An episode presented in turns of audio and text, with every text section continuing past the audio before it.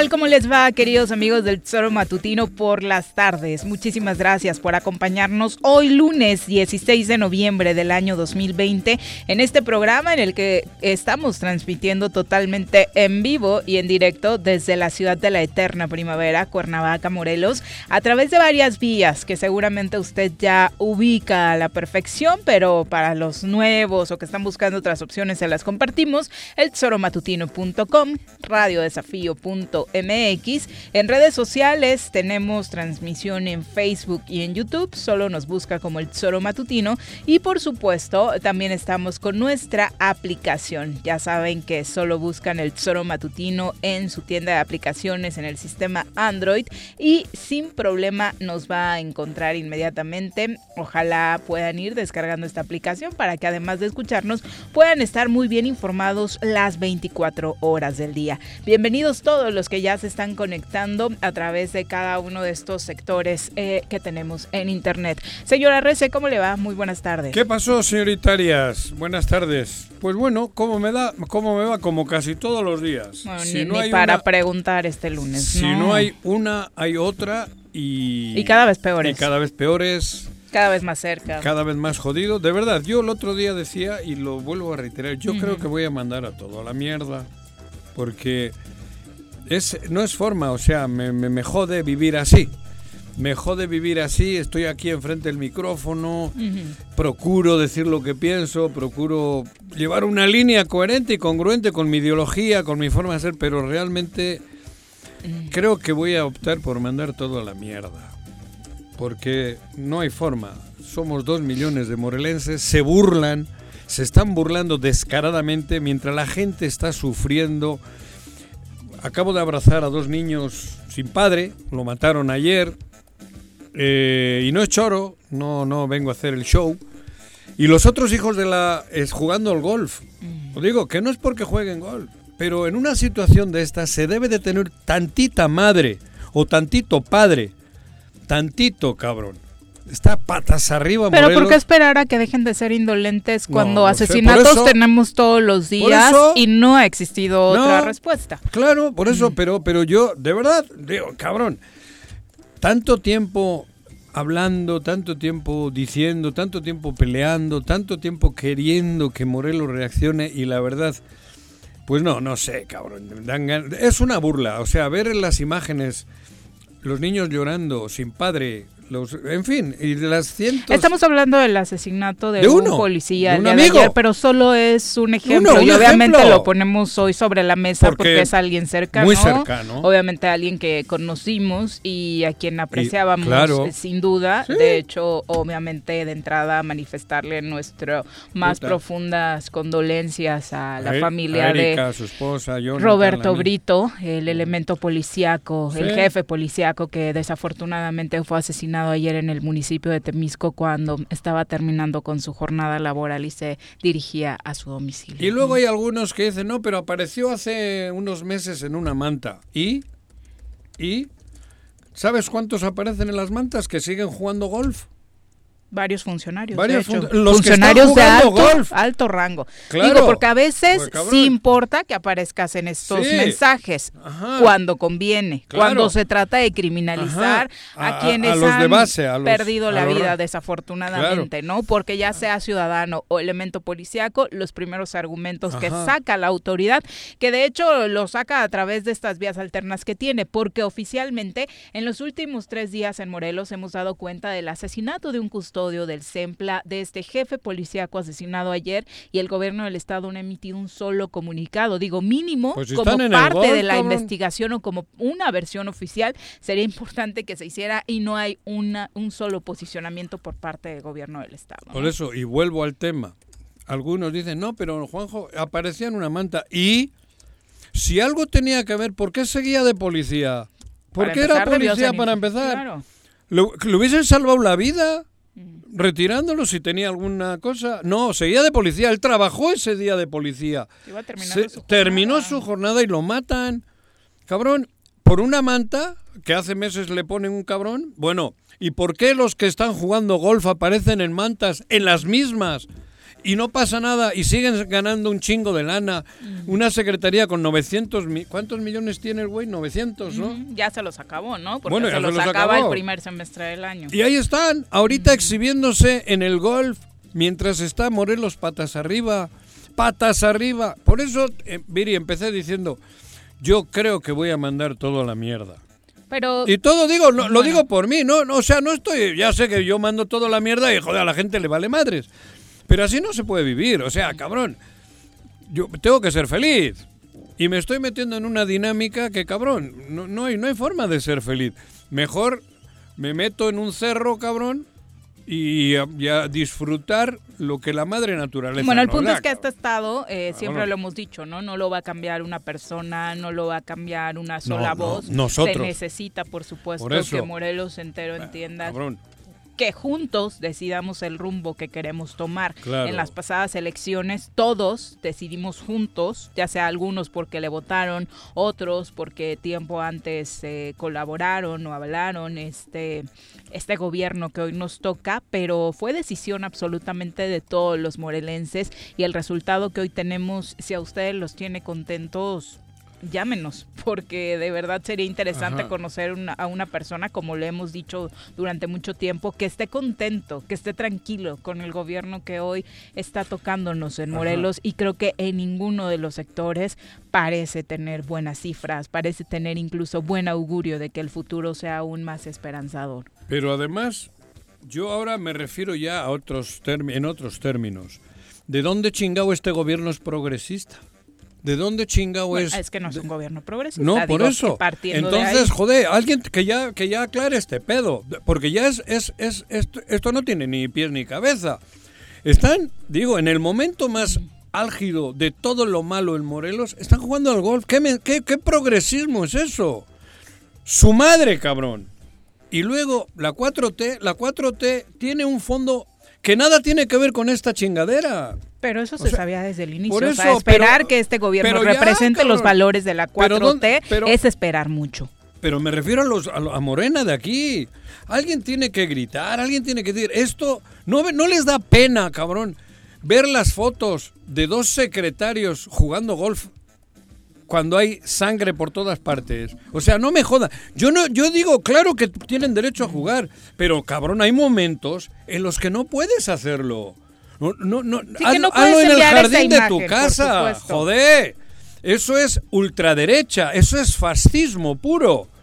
Fascismo. Y alejarse completamente de lo que necesita la sociedad y por eso no vemos resultados por ningún lado. Pero creo que esperas mucho si crees que en algún momento van a representar en un solo sentido conceptos de la 4T, porque ni siquiera los conocen. No, claro, pero bueno, por eso ya, joder, ya, ya, ya, los dos millones de morelenses que no sean de la 4T, que sean de la 4T, que no sean progresistas, que no, o que sean conservadores, puta madre es momento de salvar Morelos, nuestros hijos. Es una vergüenza. Joder, yo, o, yo estoy ya, a lo mejor alucino, pero con el dolor de la gente, robos, asaltos, somos primer lugar en negativo en casi todo. Y estos cabrones jugando golf, la cantidad de asesinatos este fin de semana en Cuernavaca, en la Flores Magón, en la colonia Zodiaco, en Temisco, en la colonia Azteca. es impresionante, sí, los chicos que fueron ayer atacados acá en, en Atlacomulco. O sea, tiro por viaje. Por eso decíamos, iniciamos el programa hablando de un solo ejemplo y eso desafortunadamente nos sirve para repensar las decisiones, no las que vamos a tomar en 2021, sino las que tenemos que tomar para cerrar este 2020 que de por sí ha sido caótico y ojalá en la reflexión personal que están haciendo muchos de ustedes les deje pues un análisis de lo que está sucediendo también en la entidad que nos haga cambiar o simplemente levantar la voz y preguntarnos por qué las cosas están sucediendo así. Y lo que dices de la 4T a muchos les hace pensar que realmente esto esto que estamos viviendo en Morelos es la 4T y, y, lo quieras o no aceptar, a la 4T le va a venir a pegar fuerte, porque muchos ciudadanos identifican a este como un gobierno que representa el progresismo, que representa a Morena, porque al final llegaron juntos. Por eso.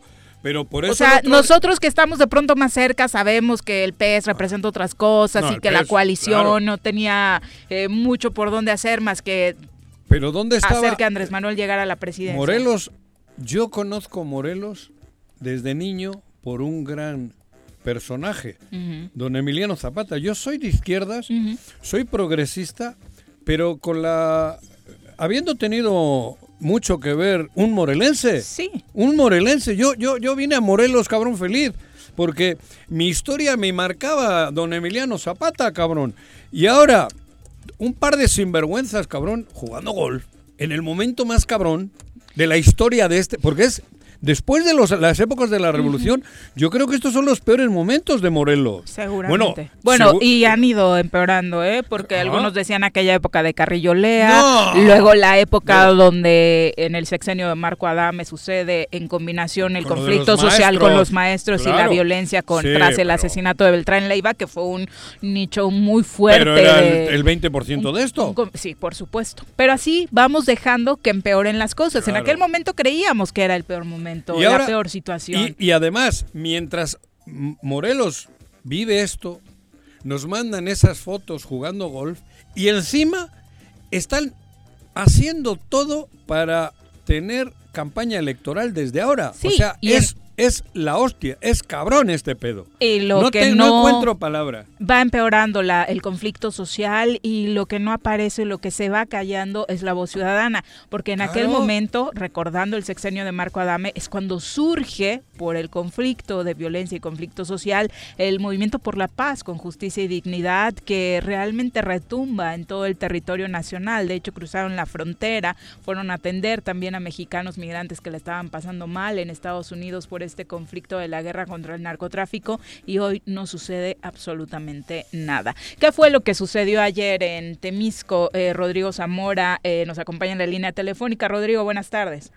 Buenas tardes, Juanjo Viri, auditorio del Chero Matutino. Pues fíjense que los hechos violentos no paran en el estado de Morelos y esta vez, la mañana de este domingo, fue asesinado a tiros en, el fraccionamiento Burgos, en el municipio de Temisco, eh, quien en vida respondía al nombre de Roberto Brito de 47 años de edad, reconocido eh, en el, e, era policía y era reconocido con el distintivo Bengala, mismo que era, eh, era un policía adscrito al municipio de Cuernavaca. De acuerdo con versiones de testigos, la víctima fue atacada a balazos fuera de una casa en el Paseo Burgos número 9 y este viajaba a bordo de su auto particular con placas PWN 961B. Había salido de su turno y llevaba ya casi una década como policía en Morelos. Al lugar, eh, después de del ataque al lugar arribaron elementos de la Policía Morelos y la Guardia Nacional y a pesar del operativo que se montó no se logró detener a nadie. Como suele suceder, ¿no? Eh, Rodrigo, eh, tuvimos un fin de semana, la verdad es que caótico en términos de violencia y prácticamente en ninguno de los eventos, por no decir que en ninguno hubo detenciones.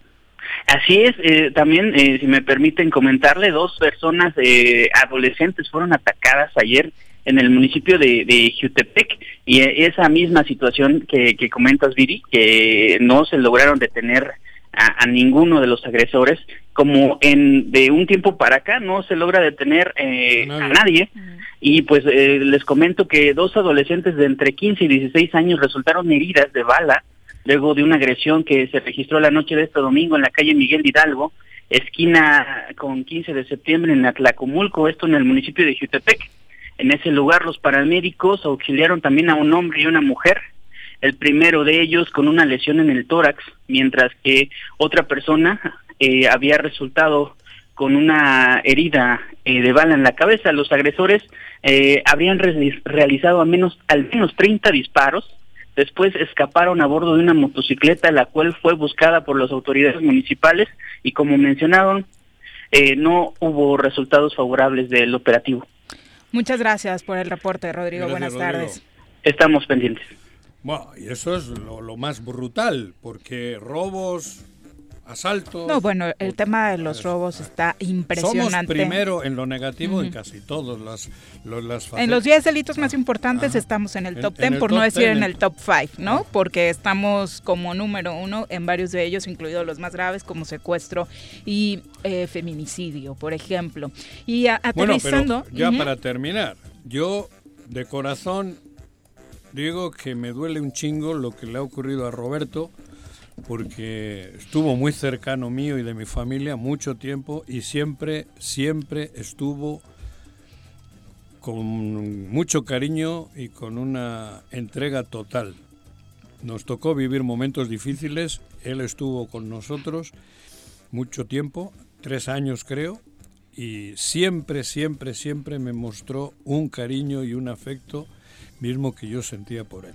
Sin duda, y para quienes tuvimos la oportunidad de convivir con Roberto, lo que te ha ocurrido. En el equipo del Zoro Matutino. Seguramente si hubiese seguido donde no te tenían que haber quitado, hoy estarías vivo. Porque te quitaron de acá y hoy estás muerto. Alguno tendrá en su conciencia el por qué te quitaron de tu chamba cuando lo estabas haciendo perfectamente y por indicaciones del gobierno federal. Alguno tendrá en su conciencia tu muerte.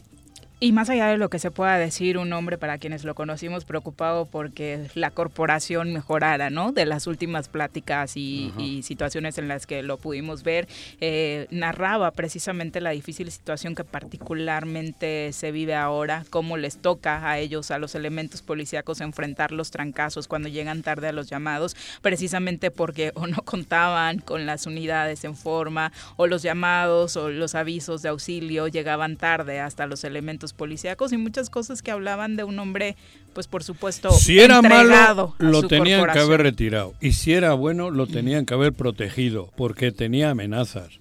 Lo mismo que tienen los que están jugando golf y en la puerta tienen 14 escoltas. La pregunta es qué se hace. cada uno, o Sea, no se hace absolutamente nada, ni para bien ni para mal. Porque sí, muchos ciudadanos preocupados que igual y no conocen estos elementos, ven el nombre en, en estos mensajes de la delincuencia organizada y obviamente te preocupas como ciudadano, ¿no? ¿Quién está a cargo de mi seguridad? Alguien relacionado con ellos, pero ni siquiera esa atención de investigar se realiza y mucho menos la de protección. Eh, Pensando en términos políticos, recuerdan ustedes, hablando también del gobernador del estado de Morelos, que por ahí de 2016 hubo una acusación en contra de Cuauhtémoc Blanco Bravo, en la cual el INE eh, inició una investigación esta investigación fue porque supuestamente había celebrado Cuauhtémoc Blanco un contrato por 7 millones de pesos para ser postulado por el Partido Socialdemócrata de Morelos, el famoso PSD. Tras varias mesas de trabajo entre consejeros, se determinó que este asunto eh, pues no había, no había sucedido, pero esto, esta determinación llegó hasta 2018. Hoy cuatro años después, hay una acusación ya no contra Cuauhtémoc Blanco, ahora es contra Ana Isabel León Trueba, consejera presidenta del Instituto Morelense de Procesos Electorales y Participación Ciudadana, el INPEPAC, que podría ser destituida de su cargo por el Consejo General del INE después de que se le acusara por la Unidad eh, Técnica de lo Contencioso Electoral del INE por presuntamente dilatar o alargar la conclusión de esta investigación iniciada hace cuatro años. Ella hoy, atendiendo puntualmente a esta acusación, envió un mensaje hablando de que precisamente ni siquiera le tocaba al INPEPAC, sino al INE, porque de inmediato atrajeron el caso y fue el INE el que se tardó en resolverlo y de hecho lo resolvió hasta 2018. El secretario ejecutivo jamás presentó a esta consejera presidente o a la comisión de quejas resolución alguna sobre la investigación que nos ocupa. No lo hizo porque teníamos un acuerdo con la unidad técnica de fiscalización del INE de esperar a que ellos resolvieran. Y lo hicieron hasta el 28 de mayo de 2018, determinando que el procedimiento era infundado. Con lo anterior, pretendo dejar sentado que en la competencia de la consejera presidenta del INPEPAC no está el de sustanciar y resolver procedimientos ordinarios sancionadores, según lo establecen los artículos 60, 61 y 62 del reglamento del régimen sancionador electoral del INPEPAC. Por último, Preciso que en ningún momento he dejado de desempeñar las funciones y labores que la normatividad confiere a mi cargo, ni soy responsable de la dilación que me atribuye la unidad técnica de lo contencioso electoral. Por el contrario, Siempre he buscado y generado acciones eficaces para dar cumplimiento a las funciones y actividades mandatadas al máximo órgano de dirección del INPEPAC. Pues ahí está este asunto en el que la doctora, la, directora, la consejera presidenta del INPEPAC estuvo precisamente... Eh, pues aclarando esta situación. Eh, parece ser que buscan más chivos expiatorios de aquello de lo que todos sabíamos era real, ¿no? El famoso contrato de Cuauhtémoc Blanco con los Yañez. Efectivamente. Pero... Y ahora resulta que la que va a terminar pagando y perdiendo su cargo es Ana Isabel. Ana Isabel, que está, creo yo, que es una mujer correcta, que es una mujer que está haciendo una, buena, tarea. una buena tarea. Creo que es una mujer como debe de ser, cabrón de las, de las que creo que, que hay que seguir aprovechando porque si ya de por sí sabemos que a las mujeres las han tenido jodidas y apartadas. Pero el punto es, ¿a alguien le quedó duda? El INE dijo que no había contrato, que no hubo ninguna prueba para acusar a Cuauhtémoc Blanco y que podía ser candidato a gobernador. Si hoy retoman este caso y quieren sancionar a alguien por alargar, tal vez es porque al INE mismo le quedó dudas de lo sucedido con aquel aquella investigación. ¿Cómo que le quedó duda? Lo tiene más claro que la, que la madre superiora. La pregunta es por qué lo dejaron participar luego en 2018, e, exacto, por eso no tienen ni la más mínima duda. Saben que todo ha sido una pinche farsa. Una farsa. Y a mí me consta porque, cabrón, yo, yo, lo vi. Mm. Lo, vi. Jurídicamente hubo una defensa y, Pablo Ojeda y Cipriano Sotelo, perdón, porque Cipriano Sotelo tuvo un buen trabajo, un gran trabajo también, pues lograron con artimañas jurídicas, pero sabíamos todos que Cuauhtémoc Blanco estaba haciendo una trampa que era mentira todo, lo sabíamos. Pero bueno, ahí y luego con artimañas más sucias llegaron a salvarle gente profesional en la Ciudad de México. A quien ya políticamente le convenía como candidato. Claro, cuando ya empezó la recta para, para esta desgracia que estamos viviendo, luego ya intervinieron poderes fácticos y algunos que tenían que haber tomado decisiones las tomaron o se hicieron pendejos para que Cuauhtémoc estuviese aquí, donde está. Ahora que no le echen la culpa a, Ana Isabel. Ana Isabel. Por Dios. Madre de Dios, te alabamos Señor y con tu espíritu tú, cabrón. El asunto del COVID-19 parece que ya no hay en el mundo, ¿eh? Sobre todo si usted observa las playas de Acapulco este fin de semana largo. ¡Qué barbaridad! Y lo lo súper, peor, ¿no? eh, lo súper con el buen fin, los centros comerciales, de verdad es increíble. Si están saliendo, mínimo protéjanse. Desafortunadamente en Acapulco, una vendrá. joven turista de Cuernavaca murió ahogada esta madrugada en la playa de Icacos del puerto de Acapulco. Ah. Policías encontraron el cuerpo flotando en el mar durante la mujer? madrugada de este domingo cerca del Hotel Calinda. Es una chica de era una chica de 23 años Mm. Ah, proveniente de. Cuernavaca, Joven. identificada como Montserrat, eh, que laboraba como enfermera. Mira. Así que Joder. desafortunado no se saben las condiciones en las cuales eh, no hay Ajá. una información oficial por la cual perdió la vida, si fue un asunto de, de por entrar a la playa y no tomar las precauciones o sucedió otra, Otra cosa, cosa. ¿no? Exactamente, pero es El buen fin, ¿es- ¿esa madre sigue? hasta el 20. Hasta el Sí, 20. sí, toda esta semana recuerda que se alargó, entonces hasta el 20 de noviembre. Ayer me ocurrió un caso. Fui a Superama y ponía tres botellas por dos. Voy a pagar y me dice, sí, pero esto es en línea, cabrón. Hijo de su pinche... ¿Y para qué las tienen en la tienda? No, te juro. Puta. Creí que había sido el del whisky Pero, que y- se aprovechó y No, se llevó todo el whisky digo, que había en una tienda. Tres por dos, estaba- letreros vino, ¿no? Todos los vinos y licores, tres por dos. Te llevas tres y pagas dos. Y ya llegas a la caja y te dicen, no, pero esto por acá no. Aquí pagas todo, cabrón. Si quieres es en línea. Bueno, pero si ahí pone, y me llevo, me llevo, me voy con el güey Ajá. hasta los vinos, y en letra chica, que no la ve ni Dios, porque no hay forma de verla, cabrón, pone eso. Pone tres números Usa grandes. tus lentes, Tres, Jorge. pero no, ni con Ah, lentes. ok. Ni con lentes, como esos contratos que te vacunaban en los seguros, ¿sí? ¿no te acuerdas, cabrón? No, Puta, es increíble. Tres por dos en todos vinos y licores. Y ahí voy de buey, porque me gusta un vinito blanco. Y, y hay, y en la caja me dicen, no, no, pero aquí tienes que pagar los tres. ¿Cómo, cabrón? Si mira, tres por dos. Desde aquí veo los números. Y voy en letra chica, sí, pero en línea. qué horror. Superama. Qué horror. Jódete y baila. Chale. En línea, yo le digo, ¿qué, qué pedos es eso en línea? No, tienes que comprar por internet, esa madre, y te, no sé qué. Aquí pero- al lado nuestros amigos de Soriana tienen esa misma Tú me dijiste, ¿no? promoción. Puedes ir, Juanji, Sí, pero me tocó Superama, lo güey. bueno. eh, y como tú me habías dicho eso, dije, ya, cabrón, ¿no? No, pero era, era otra tienda, otra. Juan, y era otra tienda. Con tus Ah. amigos de la europea también tienen buenas ¿Ah, sí? promociones. No, pero sí, como sí, bajé, tras Superama, agarré un par de plátanos por lo del eso que haces. ¿Y vas a combinar vino tinto con plátano? No, blanco. Ah, ok. Blanco. Bueno, es la El una con plátano se 26. combina con Ya todo. que estábamos hablando del COVID-19, el vicario de Cuernavaca habló sobre esta determinación que tomó el ayuntamiento capitalino para ya poner multas a quienes no usen el cubrebocas. que, que es necesario seguir cuidando.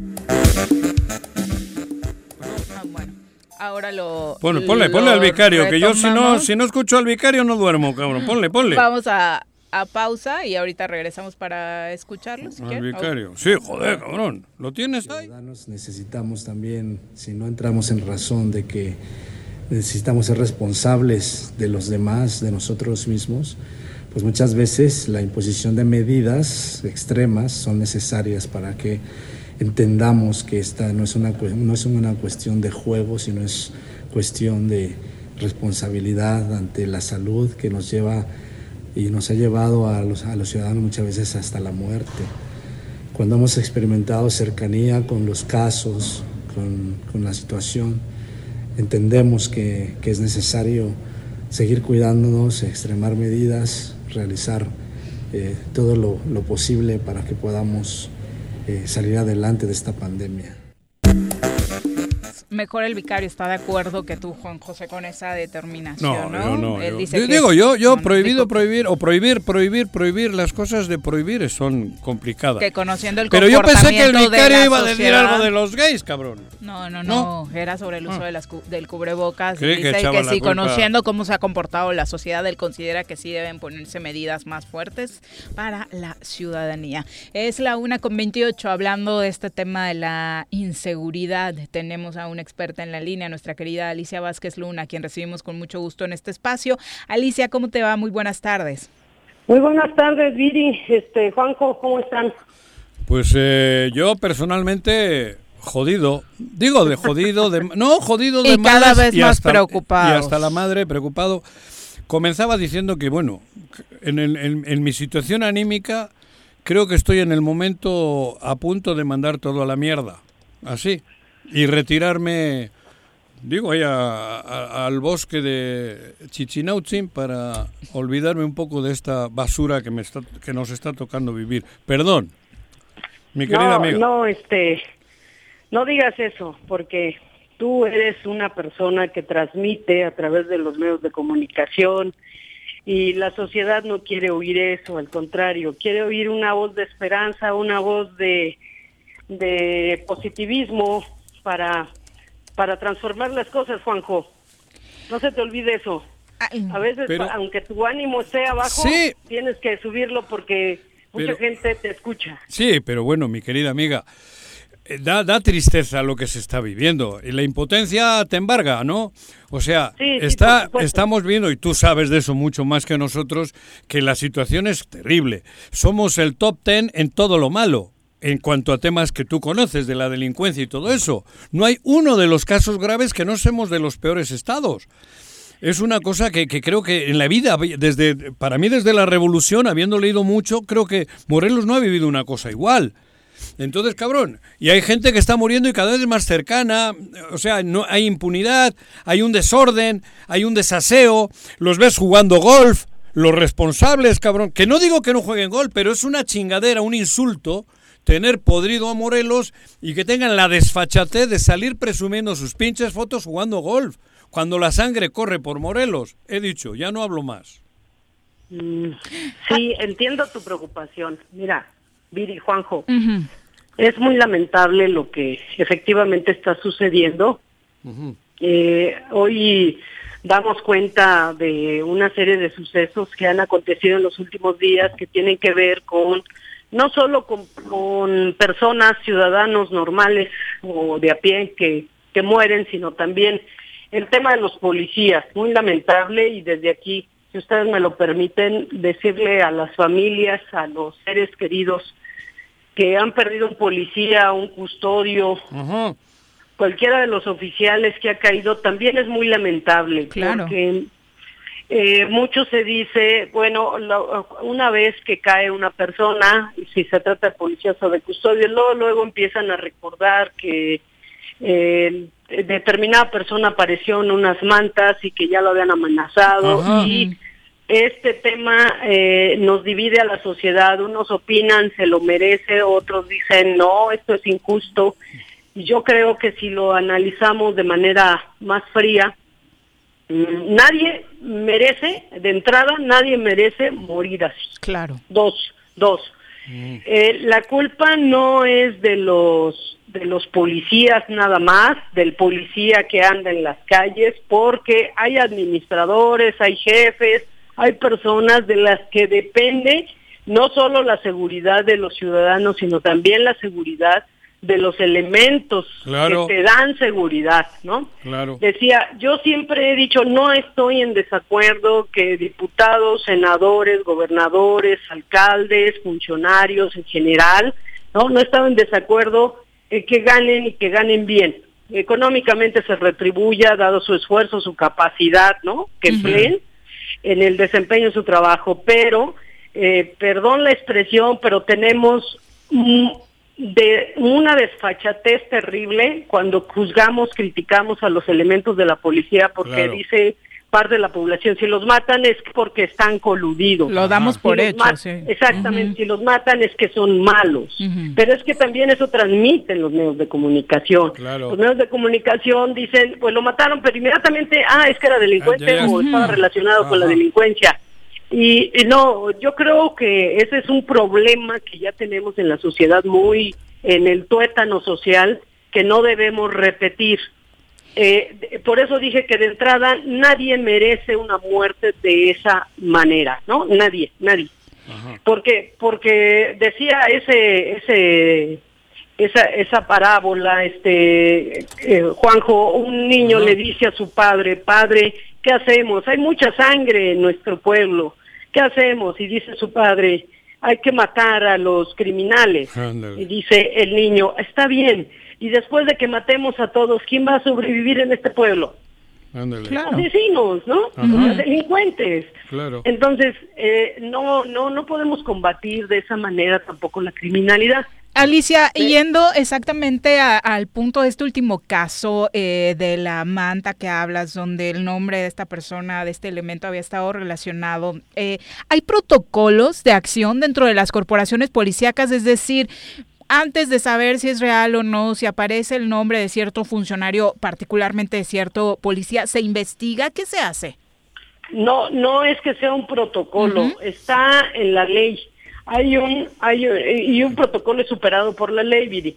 La ley del sistema estatal como del sistema nacional eh, es, establece un área, es profeso para ese tipo de casos, que es asuntos internos. Asuntos internos debe investigar cada vez que aparece un anuncio de esa naturaleza, es separar al elemento, investigar al elemento para ver qué hay, pero también garantizar su seguridad. Claro. Y, y un proceso adecuado de investigación, ¿no? El debido proceso. Sí, por supuesto, y si se haya responsable o se le encuentran algunos elementos, pues no solo se le debe de separar, se debe de trabajar una carpeta de investigación y consignar. Pero eso no está sucediendo. Y en caso de no ser culpable, protegerle, porque hay delincuentes amenazándole. Por eso. Exactamente. Este exactamente. Roberto, Roberto, que así se llama, bueno, se llamaba, apareció en una manta hace tres meses.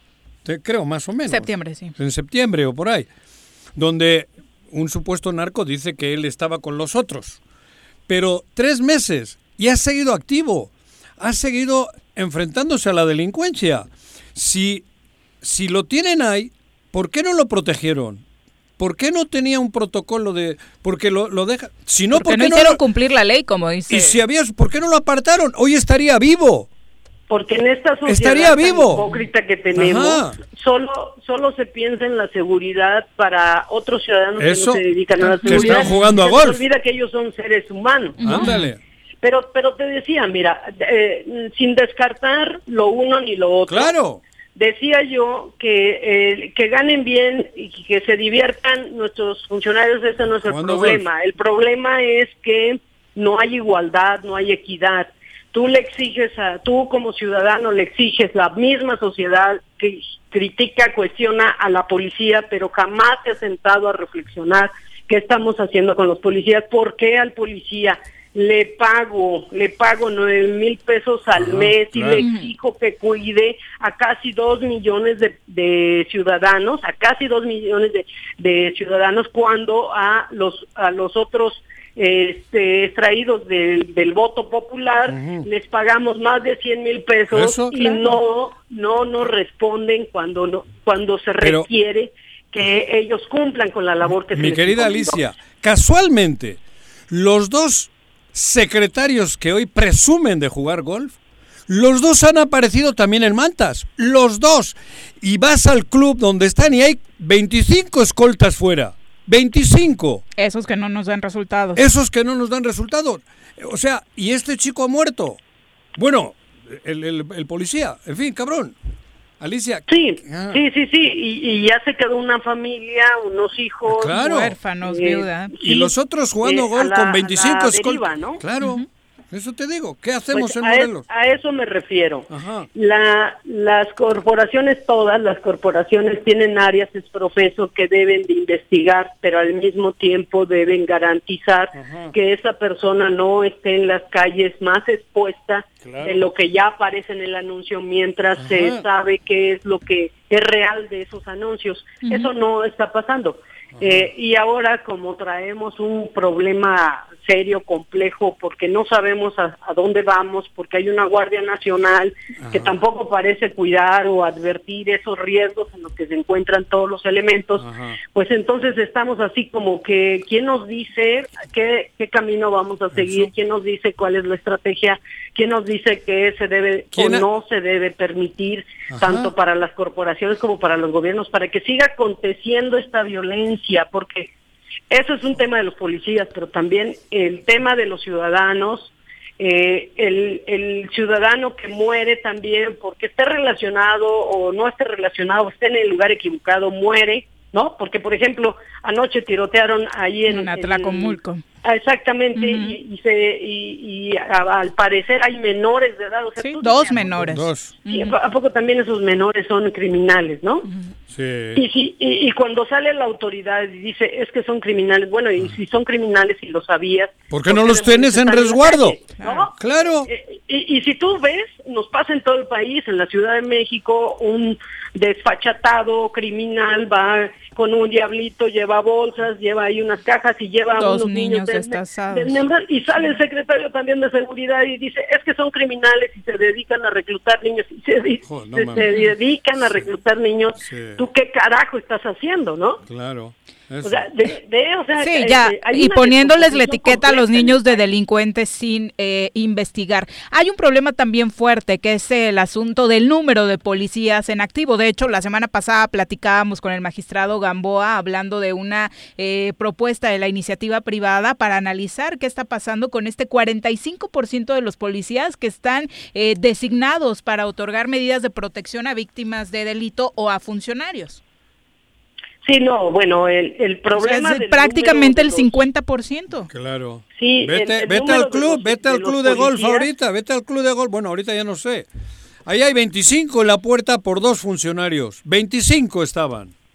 Policías. Sí, no, no. Si el policía no se dedica a cuidar a toda la población, pues ya de entrada tenemos un problema. Otro problema es que eh, le cuesta mucho a las academias generar nuevos elementos, no solo de tiempo, sino de dinero y de además de personas que quieran, ¿eh? porque a veces lanzas convocatorias y ya no se ya no va nadie, ya no va nadie. Eso es un problema serio el que tenemos y yo entiendo que nuestro Juanjo esté enojado, pero pero más que enojado, eh, ayúdanos a construir, ayúdale a la población a despertar, Juanjo, para que construya un nuevo escenario, aprovechando que se vienen las elecciones, ¿no?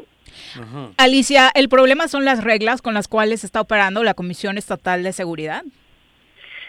Pues mira, eh, es la cabeza de la Comisión Estatal de Seguridad. ¿Dónde radica exactamente el ojo de este asunto, el foco de este asunto para poder transformarlo? Yo, yo creo que el problema viene desde, desde federación también, ¿eh? No es todo, todo estatal, aunque sí tiene su parte, pero yo creo que también mientras eh, en el ámbito estatal no se defina cuál es la estrategia, pues entonces eh, en el ámbito federal, perdón, no se defina la estrategia, entonces en el ámbito estatal y municipal, pues entonces cada quien hace lo que cree que debe de hacer y que no está funcionando, ¿no? No, eh, no importa cuántos recursos te gastes, si al final el resultado es el mismo, impunidad y, corrupción, ¿no? Que también es eh, es lo que golpea eh, mucho a cualquier política criminal, a cualquier estrategia que realices, eso siempre te va a estar golpeando, la corrupción y la impunidad. Mientras no avancemos en esos temas, pues no vamos a tener resultados. Así nos digan que hay nuevos modelos de policía. Alicia, ¿con qué conclusión dejas a ciudadanos como Juanjo que ya dicen acá no va a cambiar nada? Creo que o mejor me retiro a las montañas, me voy de la ciudad, me voy del estado. No, yo creo que el mensaje a la población es que la población no puede claudicar, no se puede cansar y si se cansa tiene que volver a empezar sí hay mucha responsabilidad de parte de los ciudadanos, todos nosotros o como ciudadanos somos responsables de lo que estamos viviendo. Por eso hablaba yo del proceso electoral. Hay que, como, como ciudadanos tenemos que madurar en los procesos democráticos y, tratar de buscar a las personas, no los partidos porque hay un problema ahí en los partidos muy fuerte. Son cotos de poder, son eh, grupos que, que no permiten que la población participe también de manera directa. Y entonces, si la población de veras está cansada, está cansada de esta violencia, pues empecemos desde núcleo social, pero también cuando se nos llame a votar, pensemos dos veces a quién le vamos a conceder el favor de dirigir nuestros destinos o de destruir nuestra vida. Muchas gracias, Alicia. Hasta luego, que estén muy bien. Un abrazo, Juanjo. Ah, gracias, Alicia. Gracias, buenas tardes. Eh, y saludos a todos los que nos acompañan a través de redes sociales con sus comentarios. Eh, Omar, que nos manda saludos desde Almoloya, de Alquiciras, Estado de México. Estás afuerita, ¿verdad? No en, en, Almoloya, porque creo que están comunicados ahí, ¿no es cierto, Omar? Muchas gracias por eh, conectarte. Armando Rosas también dice, buenos días. Viri, dile a Juanjo que se calme. no sea que le vaya a dar algo. No, a mí pues no me va a, a, mí no, a mí no le está dando a mucha gente y no les está dando les están matando, están muriendo. Sí, esto no, es un berrinche, o sea, que no se malentiende, es una preocupación real, porque cualquiera de nosotros saliendo a la esquina, o bueno, incluso en Temisco este fin de semana uno de los asesinatos fue precisamente a un chico, entraron a su casa y, y ahí le quitaron la vida, ¿no? Ya de verdad no hay lugar para estar seguro. Chacho Matar, un abrazo, dice, lamentable lo que sucede en nuestro estado, un abrazo a la maestra Alicia Vázquez Luna. Luis Castillo nos escucha desde la Cineteca Nacional, están, están trabajando, tienen agenda, Luis, un abrazo, dice, acá ya con la nueva normalidad y los protocolos de reapertura, ah, ok, un abrazo y ojalá que te sea leve, cuídate mucho por el tema de los contagios. Eh, también Joel JT, gracias por los saludos. Joaquín Gelacio Palma nos manda abrazos a la distancia, al igual que César Salgado Castañeda del Grupo Identidad Morelos y, Regidor, por supuesto. Gracias, César. Memo Vega Vergara dice, buenas tardes, saludos, un gusto verlos a través de Facebook, qué bueno que te conectas. Enrique T dice, lo siento por los trabajadores de la salud el COVID-19 los tendrá en jaque los próximos meses. Las próximas semanas, lo que decías, o sea, este tema del buen fin va a traer, por supuesto, consecuencias. Ya más adelante lo hablaremos con nuestra experta. Eh, Silvia Salazar, un abrazo, dice, ahora que el INE puso el tema de la participación de las mujeres en la política con esta resolución de paridad, resulta que nos quieren privar en Morelos de una mujer honesta en el INPEPAC. Me parece una gran contradicción. Y sí, sobre todo que estén responsabilizando al INPEPAC por un asunto que analizó el INE y quien tuvo el veredicto hasta tres años después fueron ellos. Arnaldo Pozas, también un abrazo para ti. Rabán Tagore desde Toluca, mucha gente del Estado de México hoy, muchas gracias. Eh, Mauricio Vega también, Manuel Santiago, saludos. Y por supuesto a bueno, Rabanta Gore desde Metepec, en el Estado de México, les decía que bueno, que nuestros vecinos mexiquenses nos acompañan cotidianamente. Y para los que no saben por qué descansaron hoy, este, esta semana se celebra el aniversario 110 de la Revolución Mexicana, el próximo 20, de, noviembre, Exacto, y por eso el fin de semana largo se ¿Por qué? Murió Franco. El 20 de noviembre. El 20 de ah, noviembre, cabrón. Pues fiesta doble entonces, por la revolución y por la muerte de Franco. Pero murió él, pero quedó el franquismo, ¿eh? Y sigue vivo. Y sigue vivo. Ha dado muchas señales este año, está ahí pataleando. Es que, eso pasa cuando hay un un criminal así. Si dura mucho tiempo, por eso en parte me alegro mucho que Tron solo haya estado cuatro años. ¿Quién? Porque ¿Tron? Tron, ese güey. Eh, digo en serio, porque aquel cabrón, el asesino de Franco duró 41 años, creo, vivo y al frente. Entonces, generas muchas raíces. No, si este en sus cuatro años alcanzó a permear en mucha parte de la sociedad. El 20 de noviembre es un día emblemático ¿Hacen fiesta en el País Vasco? Cobrón, puta. Y en, y en, no, pero no solo en el País Vasco en, muchas partes de, en casi toda España. Fue un criminal contra los españoles, contra los catalanes, contra los vascos y contra todos. Pero bueno, ahora lo importante el 20 de noviembre, que hoy se recorrió es porque... El fin de semana, porque toda esta semana El 20 de noviembre se conmemora aquí... El 20 de noviembre el aniversario del inicio de la Revolución, Mexicana, exactamente. Que, que, es el próximo viernes. Y bueno, obviamente le dedicaremos en este espacio a recordar a los héroes de la Revolución a través de este repaso histórico. Personajes clave de la Revolución Mexicana. Francisco y Madero. Tras su exilio, Francisco Madero creó el Plan de San Luis un programa de gobierno cuyo objetivo era exhortar al pueblo a levantarse en armas contra el porfiriato el 20 de noviembre de 1910. Madero se presentó como candidato a las elecciones de ese mismo año con el partido antireeleccionista, para por vía de las elecciones intentar impedir un nuevo periodo presidencial de Porfirio Díaz. Su alzamiento fue el detonante del proceso revolucionario mexicano y al mismo tiempo la causa de su detención y expulsión del país. Fue en el exilio donde concluyó que solo con la lucha popular se alcanzarían los cambios que México anhelaba, y así ideó el Plan de San Luis.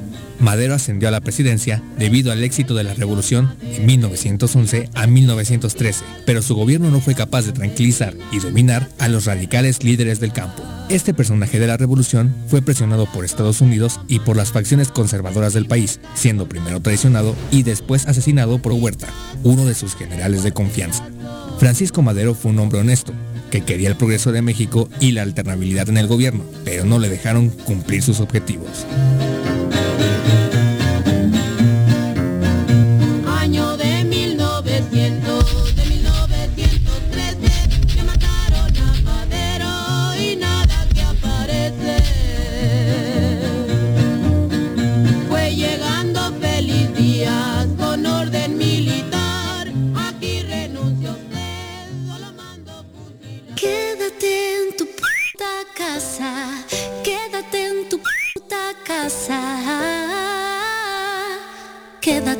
Y escucha. Paga 11 y recibe 12 meses de servicio de agua en 2021. El SCAPS te invita a participar en la campaña de pago anticipado. En noviembre obtén un 65% de descuento en recargos, gastos de cobranza y limitaciones de meses vencidos. La campaña aplica para tomas habitacionales y residenciales. Más información en el número 777-319-0082. Ayuntamiento de Jutepec. Gobierno con rostro humano. Los caballos? ¿Tienes uno? ¿Sabes montar? ¿No? ¿Quieres aprender? Conoce los beneficios de hacerlo en Rancho de la Media Luna en Huitzilac. Contáctanos al 777-155-1062.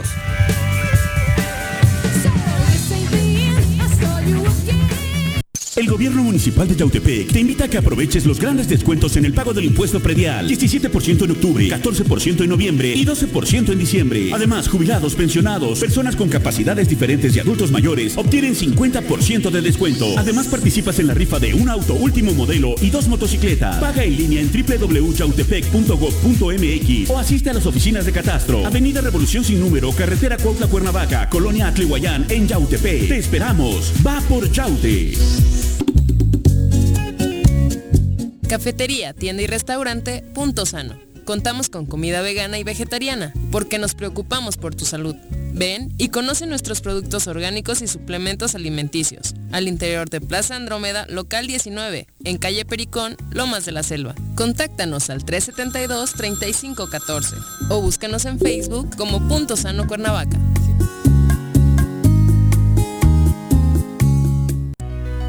En Morelos las y los diputados trabajan por leyes con justicia social y de beneficio para todos.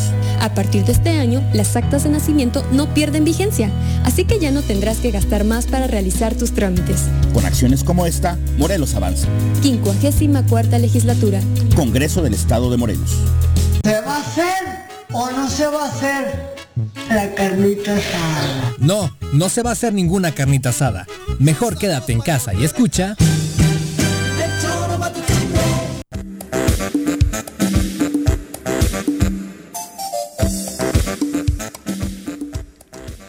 Gracias por continuar con nosotros. Es la una con 52 de la tarde. Mucha polémica causó esta narración que hizo Andrés Manuel López Obrador en su visita a Tabasco a propósito de las inundaciones, en las que habló del trabajo que se hizo en eh, la presa de Peñitas para tratar de evitar que las zonas bajas de Tabasco eh, fueran inundadas en su totalidad. Hay una parte en la que menciona que esta esta presa se abrió precisamente para evitar más inconvenientes para Villahermosa y que desafortunadamente esto provocó que se perjudicara a los más pobres, pero aún así se tomó la decisión porque si no los problemas iban a ser mayores. Algunos se hablan de que bueno, como siempre, sacrificando a los pobres y demás. Esta es la explicación que hoy en la mañana el presidente daba sobre esta decisión.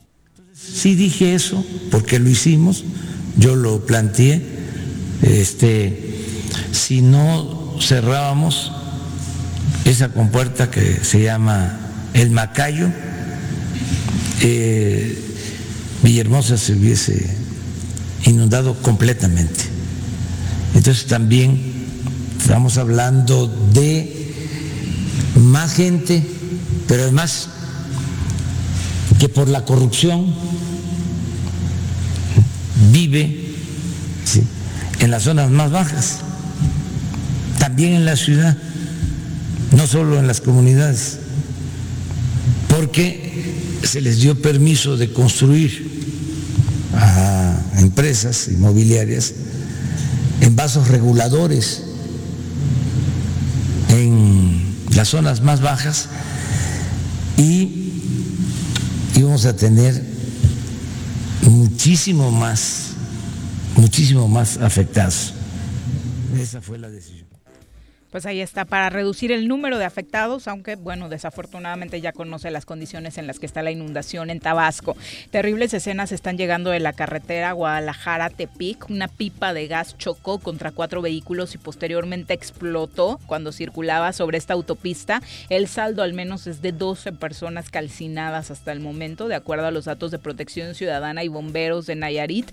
Las autoridades informaron que a las 9.45 de este lunes, a la altura del municipio de Jala, e Ixtlán del Río, la unidad se quedó sin frenos. Para variar, tras el impacto, explotó, provocando que se incendiaran los vehículos que estaban cerca. Hasta el momento, las víctimas no han sido identificadas. Algunas de ellas quedaron al interior de los vehículos que se encontraban, como le decía, eh, alrededor de, de la pipa, mientras que otras, las que lograron salir con vida, fueron trasladadas a hospitales de Tepic, pero varias de ellas muy graves. La Secretaría de Seguridad y Protección Ciudadana de Nayarit informó que elementos de la Policía Estatal y Protección Ciudadana acudieron al lugar para realizar las labores correspondientes. Sin embargo, no se logró eh, pues salvar la vida de, estas personas. Terrible, de verdad, para los que ya vieron el video, eh, ver cómo la gente sale despavorida de los autos porque empieza a ver cómo se acerca el fuego tras la explosión de esta pipa. Justo la semana pasada que platicábamos con la senadora Lucía Mesa, hablaba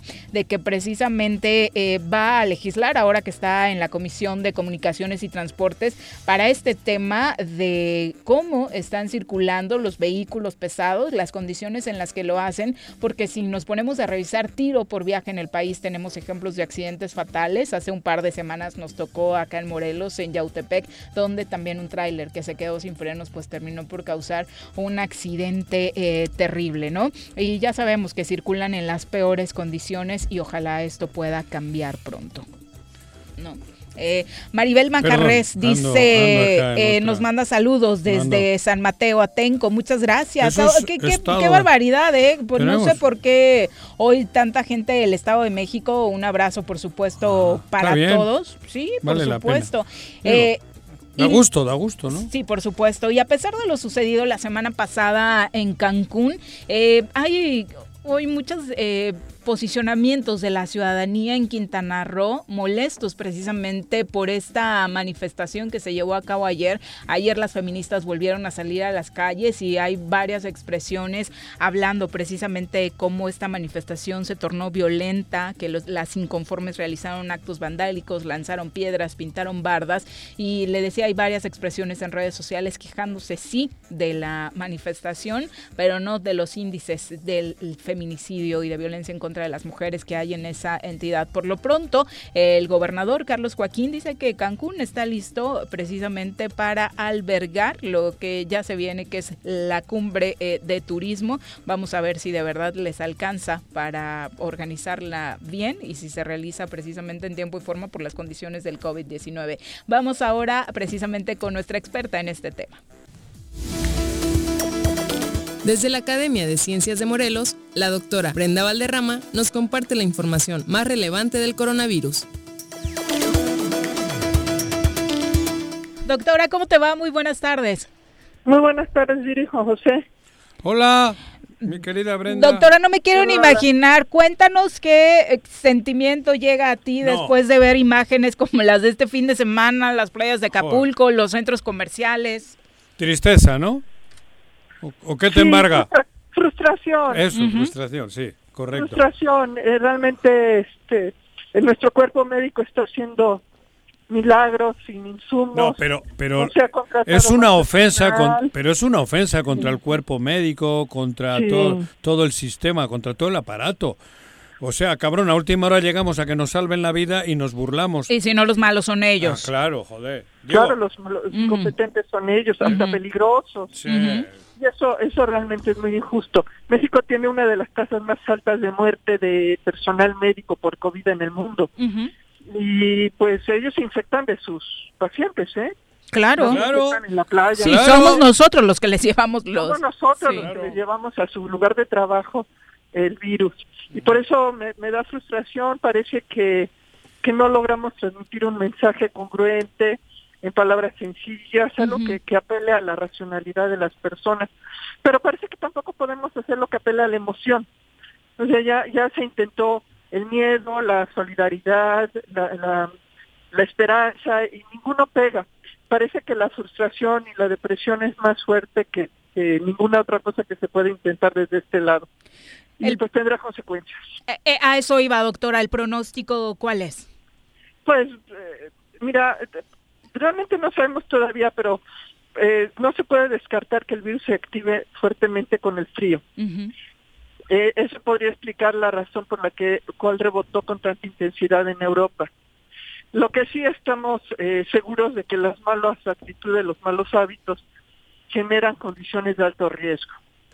Ya es muy común el tema de las fiestas, las autoridades están desbordadas, se están abriendo frentes por todos lados y, y pues eh, por el año que entra va a empeorar todavía porque con el recorte que hubo en el presupuesto, alguna de las áreas que va a salir fuertemente afectada es el tema de seguridad a nivel municipal.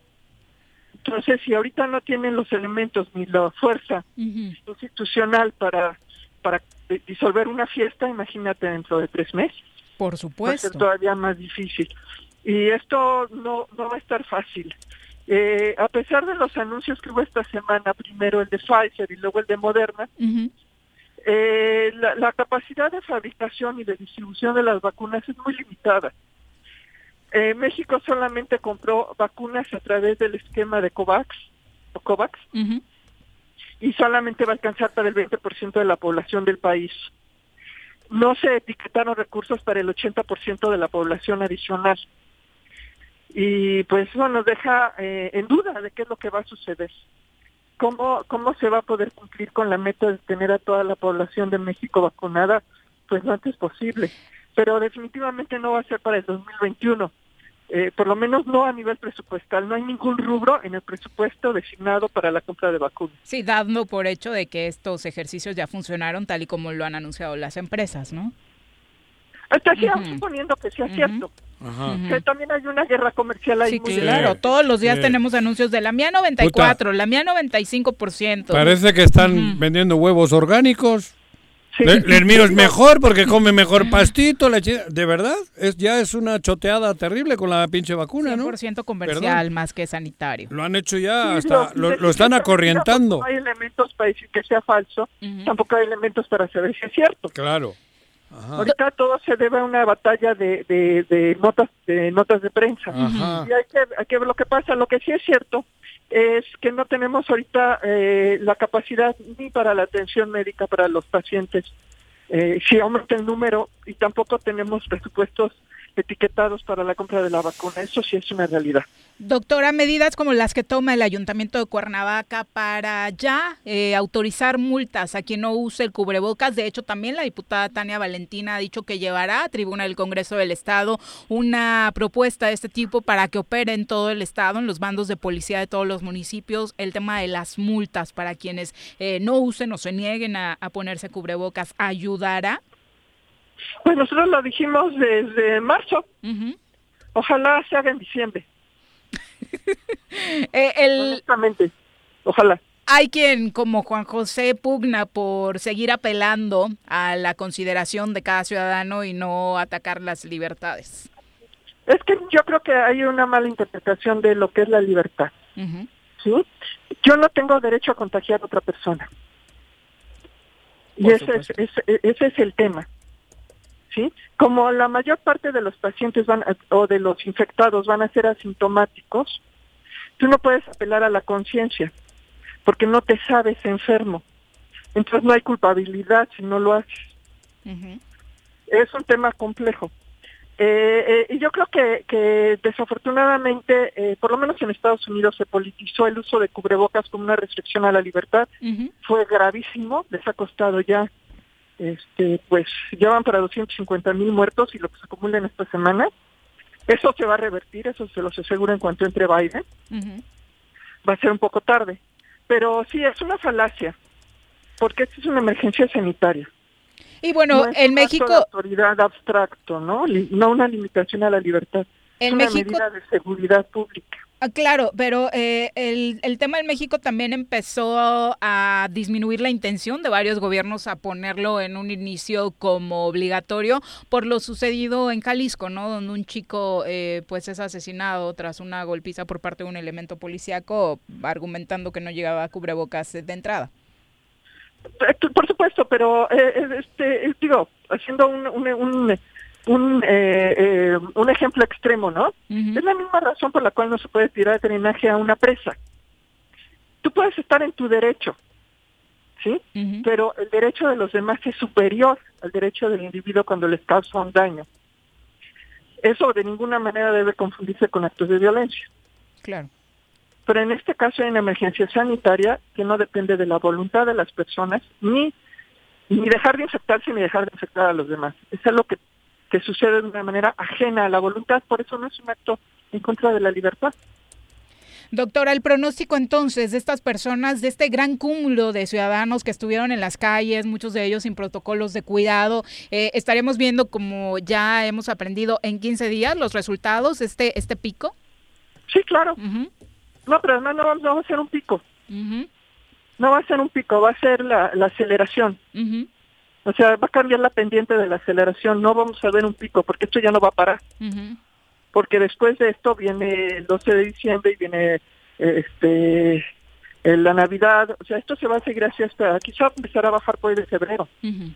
Bueno, pues, suerte. ahí están las consecuencias y todavía queda una semana de buen fin.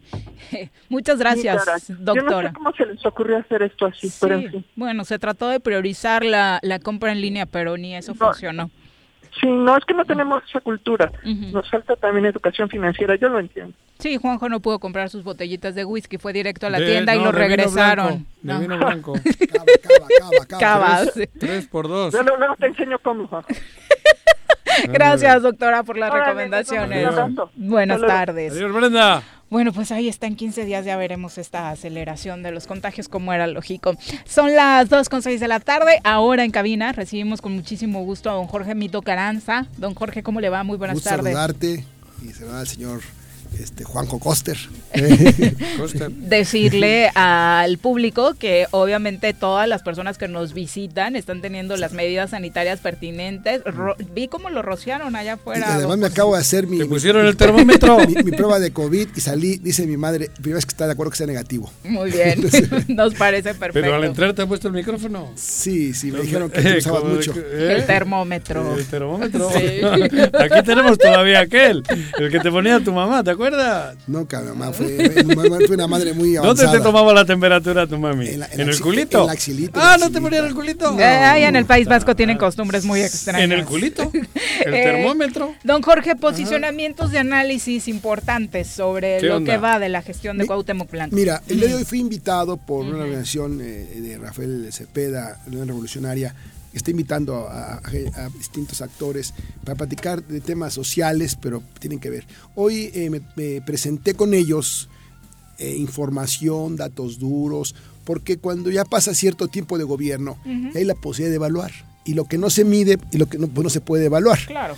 Eh, ¿Qué está pasando? Un problema fundamental de nuestro Estado, que ya se convirtió en un tema de verdad, pues que sería muy grave que nos hiciéramos a la idea de que es normal, es el tema de la inseguridad. Decía eh, Juanjo hace rato que está comparando este episodio por su gravedad con lo sucedido en la revolución, que desde entonces para acá no, no habíamos vivido un momento tan crítico como este. Yo creo que es una, tragedia, es una tragedia Morelos, por, ¿eh? eso, por sus dimensiones. ustedes son de aquí, de toda la vida, Somos De aquí todos. No, no, no, pero voy a lo, a lo mío. Yo llegué el 2000, pero he leído mucho. Y he leído de Morelos antes de llegar a México. Porque yo soy de izquierdas y creo que mucho tuvo que ver el caudillo, el caudillo Emiliano don Emiliano Zapata. Pero desde ese momento que la historia marcó a hoy, creo que está más cabrón hoy que entonces. Sí, proporcionalmente no, no, hay una causa. Eso, aparte. Eh, eh, eso, eh, eso era un tema había, distinto. Exacto, sí. claro, ahí había motivos. era una revuelta. Y, y además teníamos en el estado la población era de 150 habitantes. Mm, Estamos claro. hablando de otras épocas. Dos millones hoy. Recordemos que eh, precisamente el abuelo de Sergio Estrada, Vicente Cajigal, en el año 30 re, re, restablece la, el orden en Morelos constitucional después uh -huh. de la revolución, tardó Ajá. muchos años uh -huh. y ahí el censo nos da ese dato, ¿no? 150 mil, o sea, hubo uh -huh. mucha aportación. Pero hay una causa, hay otras cosas. Hoy lo, el tema es el siguiente. Eh, hay instrumentos, hay elementos, hay formas para poder resolverlo. Uno de ellos es un diagnóstico, eh, yo he puesto aquí, de seguridad pública en, los, en el Estado y en los municipios. O sea, es de vital importancia que se cuente con esos diagnósticos para focalizar qué está pasando. ¿Y qué está pasando? Bueno, eh, el tema es que no hay diagnóstico. y entonces nos hemos convertido en un gobierno que da estadísticas, que reacciona y en un gobierno que previene que es lo más importante. Es decir, eh, yo traje aquí cosas, tenemos que buscar, por ejemplo, uh -huh. caso Cuernavaca, que fue el tema, uh -huh. ¿dónde, ¿cuáles son las colonias con mayor incidencia? Oh, joder, no, eso, pero hay, hay, hay, un diagnóstico, pero ¿por qué? Para actuar en cada lugar. Hoy voy a sí, por qué. Claro. Horarios que se dan las cosas. Uh -huh. ¿Por qué? Porque hay recurso para eso. Hay un sí. recurso y el recurso está en el gobierno federal, o sea, no hay forma de decir que no hay recursos. Hay que elaborar el diagnóstico, llevar el proyecto y las necesidades. Y, y, y captar lo que y, hay que captar. Y hacer las cosas. Sí, pero bueno. Pe, pe, pero eso, Para empezar, no conocen pero, las colonias pero, de Cuernavaca, bueno, creo. Pe, pero eso pero, está afectando. Pero, tú vas ahora muy, muy, muy, muy, muy técnico. No, no voy a eso. Voy a muy eso. técnico, ver, Jorge. Hoy, muy hoy, técnico hoy el... porque la, la situación es tan dramática y tan jodida que creo que eso sobra. A ver, ya agotamos. Perdón. Sí, ya, a ver, ya agotamos. Yo, Aquí el ABC, el ABC es que esto es hoy una decía, tragedia. A ver, ya no, ya no hay manera. O sea, el, el, gobernador Cuauhtémoc Blanco, yo decía hoy, el Congreso, él mismo debe analizar si debe o no ya estar en el cargo. Me parece que ya es tóxica su presencia, hace daño al Estado, Ajá. y no puede decir que son dos años. Traemos tres años del ayuntamiento, dos de aquí de la... Pero además hoy el presidente lo estima hasta lo protege. Hoy tiene el Congreso de su lado. Hoy tiene recursos. No tiene hoy, pretexto. Hoy no hay argumentación uh -huh. que valga. Uh -huh. claro. Eso es lo más lamentable. ¿Y la tragedia? La tragedia es que tenemos que empujar para que se vaya. Sí, Eso, como alcalde había un argumento de hay quien me hace la guerra sucia desde pero arriba, Jorge, ¿no? Hoy, hoy pero, no. Pero, pero, encima de lo que pero, hoy, a ver, el debate es muy claro, por eso es muy técnico, no. Uh -huh. mi, mi, mi, hoy dije, a ver, aquí están las cifras. Somos sí, primer lugar en feminicidios. En todo. Pero el tema es, ¿en qué tiempo, Juanjo? Récord. Dos años. Récord. Con más de dos mil ejecuciones. Pero Carrillo Jorge, Lea en cuatro años, con 40 secuestros, sí, se fue. Claro. Este nunca se va a ir. Si Pero no yo comenzaba hoy el programa diciendo, y lo digo y lo vuelvo a repetir, que yo estoy a punto de mandar toda la... Claro, esto no, no solo me afecta a mí. Creo yo, pero no, yo estoy afecta, a punto. Bueno, pero es la reflexión que pueden es, tener muchos ciudadanos. Es que ¿no? yo ya estoy a punto de decir a la mierda, güey. O sea, esto es ya no se puede, porque somos dos millones y es increíble. Hablas tú, hablan cuatro más y luego te señalan. Claro. Y luego a te ver, joden. Pero aquí hay que ser ahora. Juanjo, pero además Juanjo, tú estás. Tú eres... yo, yo, yo veo que tú quieres. Tú eres gente que va a seguir. Que, claro. Pero puta, los demás dan ganas de mandar toda la mierda. Y retirarse al, al, al y lo digo de corazón. Eso cabrón. sería, eso sería el, sí, pero, el peor escenario. Pero cabrón, están burlándose jugando golf. Esta, lo de hoy es, lo de ayer y de hoy, sí, sí. ensangrentado Morelo. Morelos y dos secretarios con una nómina cabroncísima, con un chingo de dinero, jugando golf y exhibiéndolo, mostrándonos en fotos que están jugando golf cuando la, la sangre corre. Ellos aparecen en mantas, tienen 25 escoltas en la puerta, cabrón. ¿No da ganas de tirar toda la mierda? De acuerdo, a pero, ver, cabrón. pero son dos caminos. A ver, me, me parece uno que yo no voy a dejarles mi espacio, mi territorio, de Ajá. mis hijos, de todo el mundo, Ajá. y hay que organizar a la gente. A ver, ah, cabrón, ¿y cuándo? ¿O cómo? Ya estamos en eso. Ota. Quiero decirte que no estamos. Pero si te señalan a ti, porque no, tú qué tal, pero, y la chingada, y al otro, no, a los que habláis. Pero no es un tema personal ya. Claro. Tenemos que generar que no es un de partidos, uh -huh. ni de colores, y no es contra Cuauhtémoc, es rescatar nuestra paz, nuestra, nuestra armonía, y él no puede. El problema hoy en el diagnóstico que hay que terminar uh -huh. es Cuauhtémoc Blanco. Un personaje que no tiene la capacidad, el ánimo, no tiene el compromiso como dice una señora, es que le vale madre. Sí, efectivamente. Claro. Pero además ya está pensando en lo futuro. Ya trajo al hermano a un pez. partido político. Y un La tema, piraña. Y un tema también muy importante es que nuestros legisladores revisen el tema eh, eh, legal, el tema de la residencia. ¿Qué es la residencia? Eh? Porque si no, cada gente que tenga placas en Morelos y una casa aquí dice que tiene como él lo hizo en ese momento. Yo creo que estamos madurando. Tenemos que ir con la gente a hacer la conciencia de que tiene que irse. Y te aseguro, Vivi, que él, él se va a ir o la gente lo va a sacar. Conozco mi estado, lo he recorrido, he estado haciendo últimamente. Cabrón, que están ya en campaña, que no. Hay una, no, eh, ellos. Oh, ellos, pero eso, pero, abajo, las comunidades. ¿Por qué no se ve como en otros momentos? Decíamos, con Carrillo lea manifestaciones todos los días. El Movimiento por la Paz con Justicia y Dignidad, uno de los movimientos por la paz más fuertes, nació acá. Tiene ocho nombres y empezamos por el dirigente de Temuac que lo mataron.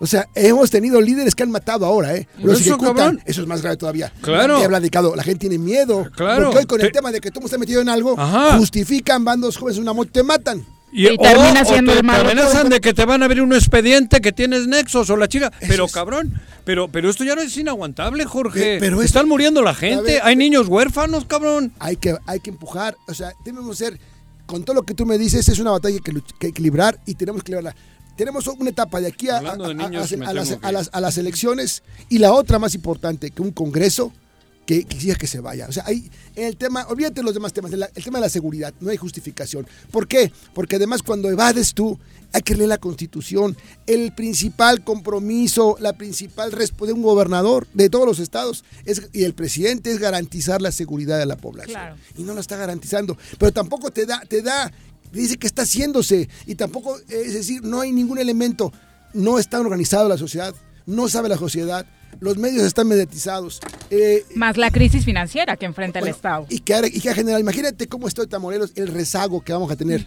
Por una parte, dinero que no se gasta y se gasta en ellos obras que se dan. En la campaña política de 2021. Bueno, porque a eso se están yendo los recursos. Yo creo que tenemos que, vamos a activar muchas cosas. Yo tengo mucha confianza. Mucho, es una crisis muy importante. Pero ya están diciendo desde la mañana y estos posicionamientos que es por una campaña política, que de nueva cuenta quieren Por eso te madrean, porque te sacan sus perros. Que están buscando Y te joden más. Yo tengo chamba, soy profesionista, tengo un despacho, tengo una consultora, soy delegado del partido, no quiero hacer nada en este momento. Sí voy a empujar porque estas personas ya no sigan en Morelos. Esa es mi única chamba, dedicarme a eso, porque yo desde que él tomó posesión lo anuncié, nos va a ir mal con Cuauhtémoc. Y no hay que echarle mucha ciencia. un personaje que no tiene ninguna sensibilidad, ningún amor, ningún arraigo, que ha abusado de su carga como un futbolista. Pero la gente ya se cansó. Yo me reúno con muchísimas personas. ¿Pero dónde están esos que se cansaron, cabrón? están trabajando. Con están miedo también decía. Eh, es, yo, cuatro o cinco, cabrón. No, hay muchos más. Incluyo. No hay muchos más. Cuatro y cinco, cuatro y cinco. Es una subversión dos, silenciosa. tres alcaldes y para de contar, cabrón. Créeme, a ver. Agustín, el otro. Y para de contar, cabrón. A ver, cuando con huevos. cuando es 15, un estudio con 15, con 15 hoy, los, hoy lo mostré, 15 eh, distintas mediciones de empresas, de academias, donde no llega ni al 20% ya de, la aceptación ciudadana. Falta organizarla. Por eso, cabrón. Estamos en eso. Y para organizarla tenemos que hacer sentir que no es para buscar chamba, que no es un asunto político. Lo que a decir, no, se van a dar cuenta que no es cierto. O sea, pero vamos a insistir, insistir. Es su argumentación. La argumentación ante una realidad. Aquí hay, por eso estamos dando cifras. Que no se salga por ahí. Y si quisiera buscar algo, lo decía, quiero buscar algo. No es mi interés. Mi interés es que Cuauhtémoc Blanco deje ya Morelos. Llamarlo. Has hecho mucho daño. Has robado demasiado. Has hecho cosas impensables. En dos años. Y va, o sea, el Estado no aguanta más. Y el que me escuche él, aunque la gente que diga, conozco mi estado, van a acabar sacándolo de la peor forma si no se va. Y la oposición, don Jorge, porque de pronto se escuchan voces eh, como las suyas. Si la sociedad no está organizada, la oposición sí, más allá de los colores, cada uno tendrá un objetivo propio en 2021. En un, tema real fuerte. Ah, hay mucha corrupción. Si algo ha logrado Cuauhtémoc y su hermano y compañía es corromper a muchos liderazgos. Una gran capacidad de mediatizar. o los amenazan y les temen o los compran. Bueno, ante eso hay que luchar, y que denunciar. Yo creo que la lucha hoy es por el Estado, digo, por Morelos, y no puedo bajar la guardia. Los que aquí nacieron, los que aquí han vivido, los que me están escuchando, a pesar de que ya sea priista no sea priista, no es un tema personal, yo no soy el problema. El problema es que el Estado tiene que resolver nosotros los morelenses que un gobernador que tiene una vida que nunca pensó, imaginó, que la gente confió en él, creyó en él, que le dieron la confianza, hoy podemos revisar que no tiene ningún argumento pero no tiene ningún momento para eh, decir por qué no ha dado resultados. Pero en nada. Dije, bueno, está mala seguridad, pero no desempleo, está mala seguridad, pero el campo está muy fuerte. Eh, la salud, la atención nada, al COVID-19. Bueno, imaginar que compró, que compró un hospital para hacer un comercial. Eh, no hay transparencia en ningún tipo de compra en contratos. Es público que piden el 30, 40%. O sea, hacen cosas que me diga qué obra importante han hecho. Hace poco, Hugo Eric Flores, de hecho, la semana pasada, quien era superdelegado y ahora presidente del PES, la Piraña 2, dice Juanjo, eh, hablaba de que dejen de decirnos que los problemas son porque no somos de acá, porque eso no tiene nada que ver con el asunto. ¿Qué peso le daría la no, oriundez para estos resultados yo creo, que estamos yo, yo creo que no se puede... No se puede eh, ver las cosas cuando quieres algo, ¿verdad? Uh -huh. Actúas muy diferente. Bueno, y si fuera así, uh -huh. cuando menos que no tan cínico el señor Hugo Eric, ¿qué ha hecho en Morelos desde que llegó? Hacer su partido nacional, o sea, ha violado la ley, la violentó y todo eso. Yo creo que cuando uno, los que somos de aquí, los que aquí nacieron, pues queremos a nuestro estado, vamos a otro lugar, no da tristeza ver que no salimos adelante. Cuando habla ese, ese personaje así, te dice lo chiquito que es, lo elemental que es. ¿Qué hace entonces en Morelos? ¿Qué hace aquí que va a dejar otra parte? Yo creo que la gente que, que me escucha que aquí creció, que aquí nació, que quiere el Estado. Mucha gente que lleva a Morelos un estado de migrantes, que aquí se le ha jugado, claro que quiere a su Estado, quiere una ciudad más bella, pero lo que más queremos todos es tener la tranquilidad que si mi hijo sale hoy a la noche a cenar o mi hija sale algo, va a llegar tranquila, que si yo voy a que un va lugar... a poder regresar de entrada, ¿no? Todo, o sea, cuando vemos los feminicidios, ¿y qué contesta este Hugo Eric? Se la pasan eh, hoy entregando gels el señor para que lo vean y subir a la foto. El, el, recurso que manejan para promocionarse es espantoso. No hay transparencia. Nada. O sea que lo que dice él realmente es un acto vergonzoso, una declaración que lo mide de lo chiquito del tamaño que tiene un señor. Además decirte que es una gente, una triple moral. Fue primero pastor, se arrepintió, fue servidor público, lo dieron de baja uh -huh. por, porque tuvo eh, problemas de corrupción. In, inhabilitado. ¿Con qué calidad moral? Y en, la, y en, y en Cedesol, que yo estuve ahí, ¿qué hizo en Cedesol? robarse dinero, dejar a la gente, porque robarse no me es robarte dinero, es no asistir y vivir el erario. Es algo muy, muy lamentable. ¿Dónde están tantos programas sociales, los beneficiarios? ¿Qué se ha hecho? Pero bueno, no quiero entrar en ese esquema que eh, Este diagnóstico que presentaba hoy, ¿cuáles son los eh, datos principales y que le pueden servir a la ciudadanía que quiera activarse? Uno, uh -huh. uno, uno reconocer todos que estamos ante esa crisis, uh -huh. que tenemos que organizarnos.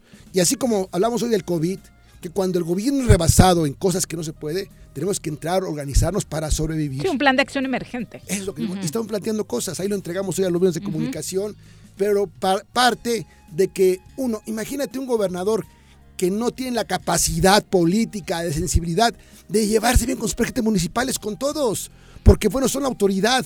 Dice, bueno, voy a hacer el esfuerzo, no es un tema que me cae bien o mal, el pleito en lo que gasta. Y como decía Juanjo, gasta más dinero, más energías en estar descalificando, en estar argumentando. Hoy yo en redes lo vi, ya no les contesto. La mayor parte de esas que atacan en las redes no existen los personajes, trae agencias, qué lamentable, pero la verdad va a salir adelante, la verdad va, va, va a funcionar porque la realidad es esa. Hoy presentamos datos duros. Ahí están dadas las cosas. No es un asunto que yo quiera decirle a Cuauhtémoc. Pero Cuauhtémoc para mí es un, es un persona que se va a ir de Morelos. Una de las cosas es que más dicen esas Morelos, cuentas es, es, que simple y sencillamente todo esto que dice Don Jorge es porque no ha superado la derrota en las elecciones. No, hombre, yo, yo soy una, un demócrata. He, he, trabajado, he perdido. Yo jugué para ser gobernador de mi estado, me preparé para ser gobernador de mi estado.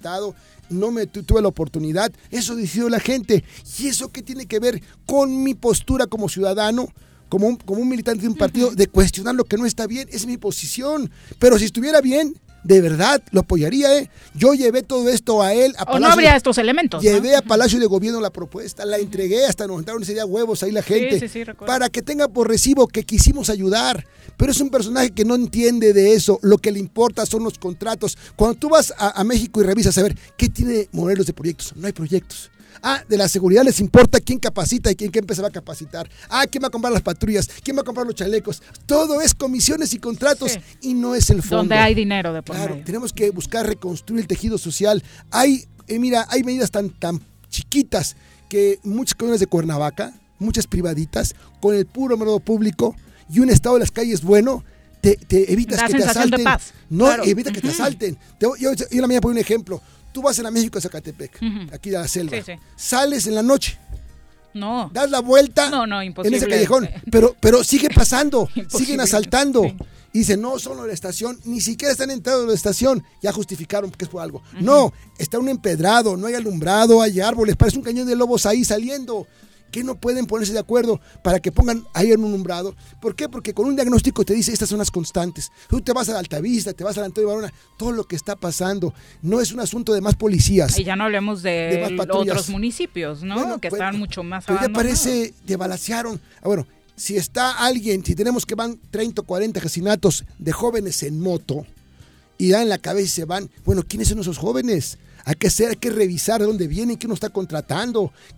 Hay muchos elementos. Hoy eh, eh, el tema del crimen se ha, especializado, pero si tienes a puros cuates, han dejado fuera en el Estado a mujeres, a hombres de muchísima experiencia, de conocimiento, por meter a sus cuates. Él está resolviendo a sus cuates un asunto mejor que les pague de asesores y de aviadores, pero que deja a la gente que sepa. De verdad, yo estoy muy preocupado porque no veo salidas, pero lo más importante, no veo la voluntad, el compromiso, porque él, está, ya me di cuenta, muy, muy limitado en su forma de ver las cosas. Su mundo no es este ni es su prioridad. Él se acaba a, este... Pero este tiene que ver con quienes le rodean. No tiene quien le rodea. Le rodean negocios, le rodean contratos. Los tres únicos que había como morelenses ahí, que todos los teníamos diferencias, pero eran de Morelos. Ahí estaba Jiménez en Obras Públicas, Rubalcaba en Agropecuario, eh, Alcalá. Eh, todos estaban, ya se fueron todos. Y se han ido por lo mismo, porque no han admitido. Ellos sí tienen vergüenza, ¿eh? Porque después van y sobre de ellos porque no nadie va a tapar todo lo que hizo. Él es un impune Cuauhtémoc Blanco. ¿Cree que la gente se va a olvidar? No, vendrán temas legales y vamos a trabajar en esa parte. Vamos a entregar las cosas. Lo que hizo Sainz que se fue con el dinero y ahora y, regresó el dinero. Con nuevo look. Por eso, es muy grave. Pero, pero la gente que está en gobierno, que cobra y todo esto, yo le entiendo, no pueden hablar no hay ningún tema de resentimiento, yo no busco nada, pero nadie va a, evitarme que participe. Además, y si estoy mal, que me lo digan que me digan que no es cierto que está mal evaluado, que me digan que no es cierto que hay feminicidios, que hay secuestros, que no hay Creo que lo refutarían con estadísticas y están refutando con chismes y otro tipo de ataques a Esto ya son, por eso, ya pasó el tiempo, ya no hay que déjenlo trabajar, no, mejor que se vaya a trabajar a lo que le gusta. Don Jorge, muchas gracias por acompañarnos. Muy buenas tardes. Son las 2.25. Volvemos. Me amarran como puerco. Mire. ¿Quién te manda a salir en plena contingencia? Quédate en casa y escucha. En noviembre, el programa de redondeo en tiendas OXO del estado de Morelos. Y con tus aportaciones contribuirás a mejorar el equipamiento de los comedores comunitarios que opera el sistema DIF Más información del programa en el número 777-244-6331. Ayuntamiento de Jutepec. Gobierno con rostro humano. Si quieres consentir a tu mascota, el mejor lugar para hacerlo es Clínica Veterinaria Mundo Mascota. Contamos con consultas, medicamentos, accesorios, alimento y servicio de pensión. Además, tenemos servicio a domicilio. Ubícanos en Avenida 10 de Abril, número 1210, Colonia Granjas, o llámanos al teléfono 169-2128. Clínica Veterinaria Mundo Mascota. El Ayuntamiento de Cuernavaca, a través de la Tesorería Municipal, te invita a aprovechar la campaña de descuentos en el pago anticipado del impuesto predial y servicios públicos municipales 2021. 50% de descuento de septiembre a diciembre a todos los jubilados y pensionados mayores de 60 años y personas con discapacidad.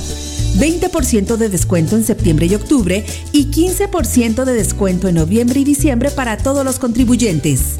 Paga en cajas en línea y a 3 y 6 meses sin intereses con tarjetas participantes. Ahorra y colabora por el bien de todos, porque Cuernavaca lo vale. ¿Quieres interactuar con nosotros? Búscanos en nuestras redes sociales como El Choro Matutino.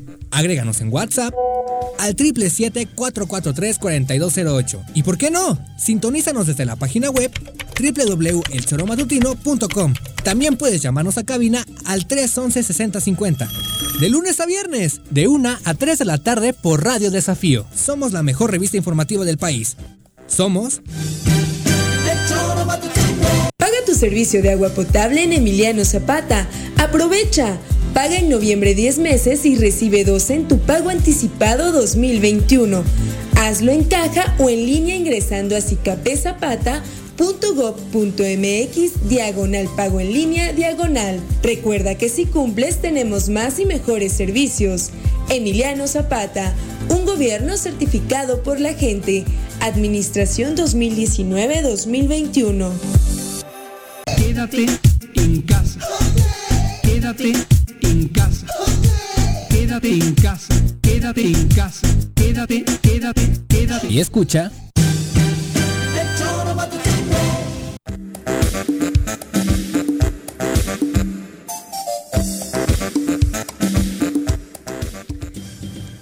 Gracias por continuar con nosotros. Bueno, hemos hablado mucho de estas afectaciones que el COVID-19 ha causado, particularmente en el comercio. Cuernavaca, la capital del estado, tiene esta vocación y la crisis está fuerte. Precisamente para eso vamos a platicar con Mario Lara, líder de los comerciantes de las plazas Lido y Degollado, a quien recibimos con muchísimo gusto en este espacio.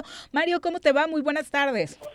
Hola Viri, muchas gracias a, este, saludos a ti, a tu auditorio. Mira, pues aquí padeciendo otra vez de nuevo este el, tema de la pandemia, mira que con los focos en alerta en todo lo que es el comercio de Cuernavaca, esperando que no se vuelva a confinar a, la gente porque pues sería prácticamente una sepultura para el comercio local. Oye Mario, hemos hablado en varias ocasiones durante el año desde que inició la pandemia y obviamente la situación cuando se dio el confinamiento fue muy difícil. A ustedes particularmente con el regreso a la nueva normalidad, estos meses en los que los dejaron volver a, operar, eh, ¿hubo recuperación o ni al caso? No, pues mira, efectivamente ahorita estamos sobreviviendo, ¿no? Ahora sí que estamos este con, con las pocas ventas que teníamos estando saldando algunas deudas con proveedores, este y algunos con, con algunas financieras y, y con bancos incluso para para poder liquidar un poco nuestras deudas pero realmente así una recuperación como tal pues no hemos tenido. Este prácticamente se está sacando nada más como por ahí decimos para el pan y la sal. Claro. Este porque no ha habido un repunte de ventas lo que es el buen fin que, que, que estamos a unos días de, de clausurar el tema de, del buen fin. Este realmente no vimos un incremento de no más del 15% de las ventas que se estimaban ya que otros años hemos visto repunte hasta del 50 o 60% de las ventas que, que se esperan. Este, hoy, hoy tuvimos solamente un incremento de un, de un 10 o a 15% exageradamente. Oye, obviamente el ciudadano de a pie no tiene liquidez, sin embargo, hemos visto muchísima gente en el centro de Cuernavaca. ¿A qué se lo atribuyes? ¿Están eh, optando solo por un tipo de, de productos o servicios? Eh, ¿A ustedes qué tipo de productos se les está vendiendo más? Sí, mira, principalmente lo que se está vendiendo o, lo que está ofertando, pues en, nuestro caso son diversos, diversas este, cosas, ¿no? Pero los electrónicos y lo que es el tema de, la ropa es lo que nos está repuntando un poquito más la venta, ¿no? Lo, que es el tema de, de, este, de tabletas, celulares, alguna, algunas este, cosas como lo son las pantallas y demás pero pues nuestro mercado no tiene la capacidad para ofertar pantallas, pero al menos lo que son los productos de teléfonos y electrónica es lo que más está vendiendo. Oye, este, porque ya que nuestro mercado se han ofertado hasta el 50% algunas promociones. El tema del el 100% de los comerciantes es ya una realidad que están operando o en el caso de estas dos plazas a las que representas, ¿de qué porcentaje de comerciantes trabajando estaríamos hablando? Sí, mira, en el tema de la Plaza Lido estamos calculando que se está operando en un 30%, este, el 70% de los locales no están trabajando y muy probablemente solamente el 20% extra de, de, esos 30, de ese 30% que ya está trabajando sean los que regresen a, a la Plaza Lido. Realmente muchos comerciantes se vieron en la necesidad de cerrar y algunos por motivos de que ya no podían ser este, sostenidos ni, los empleos ni, ni este ni algunos este ya no podían sostener pues más eh, el tema de algunas deudas y tuvieron que cerrar.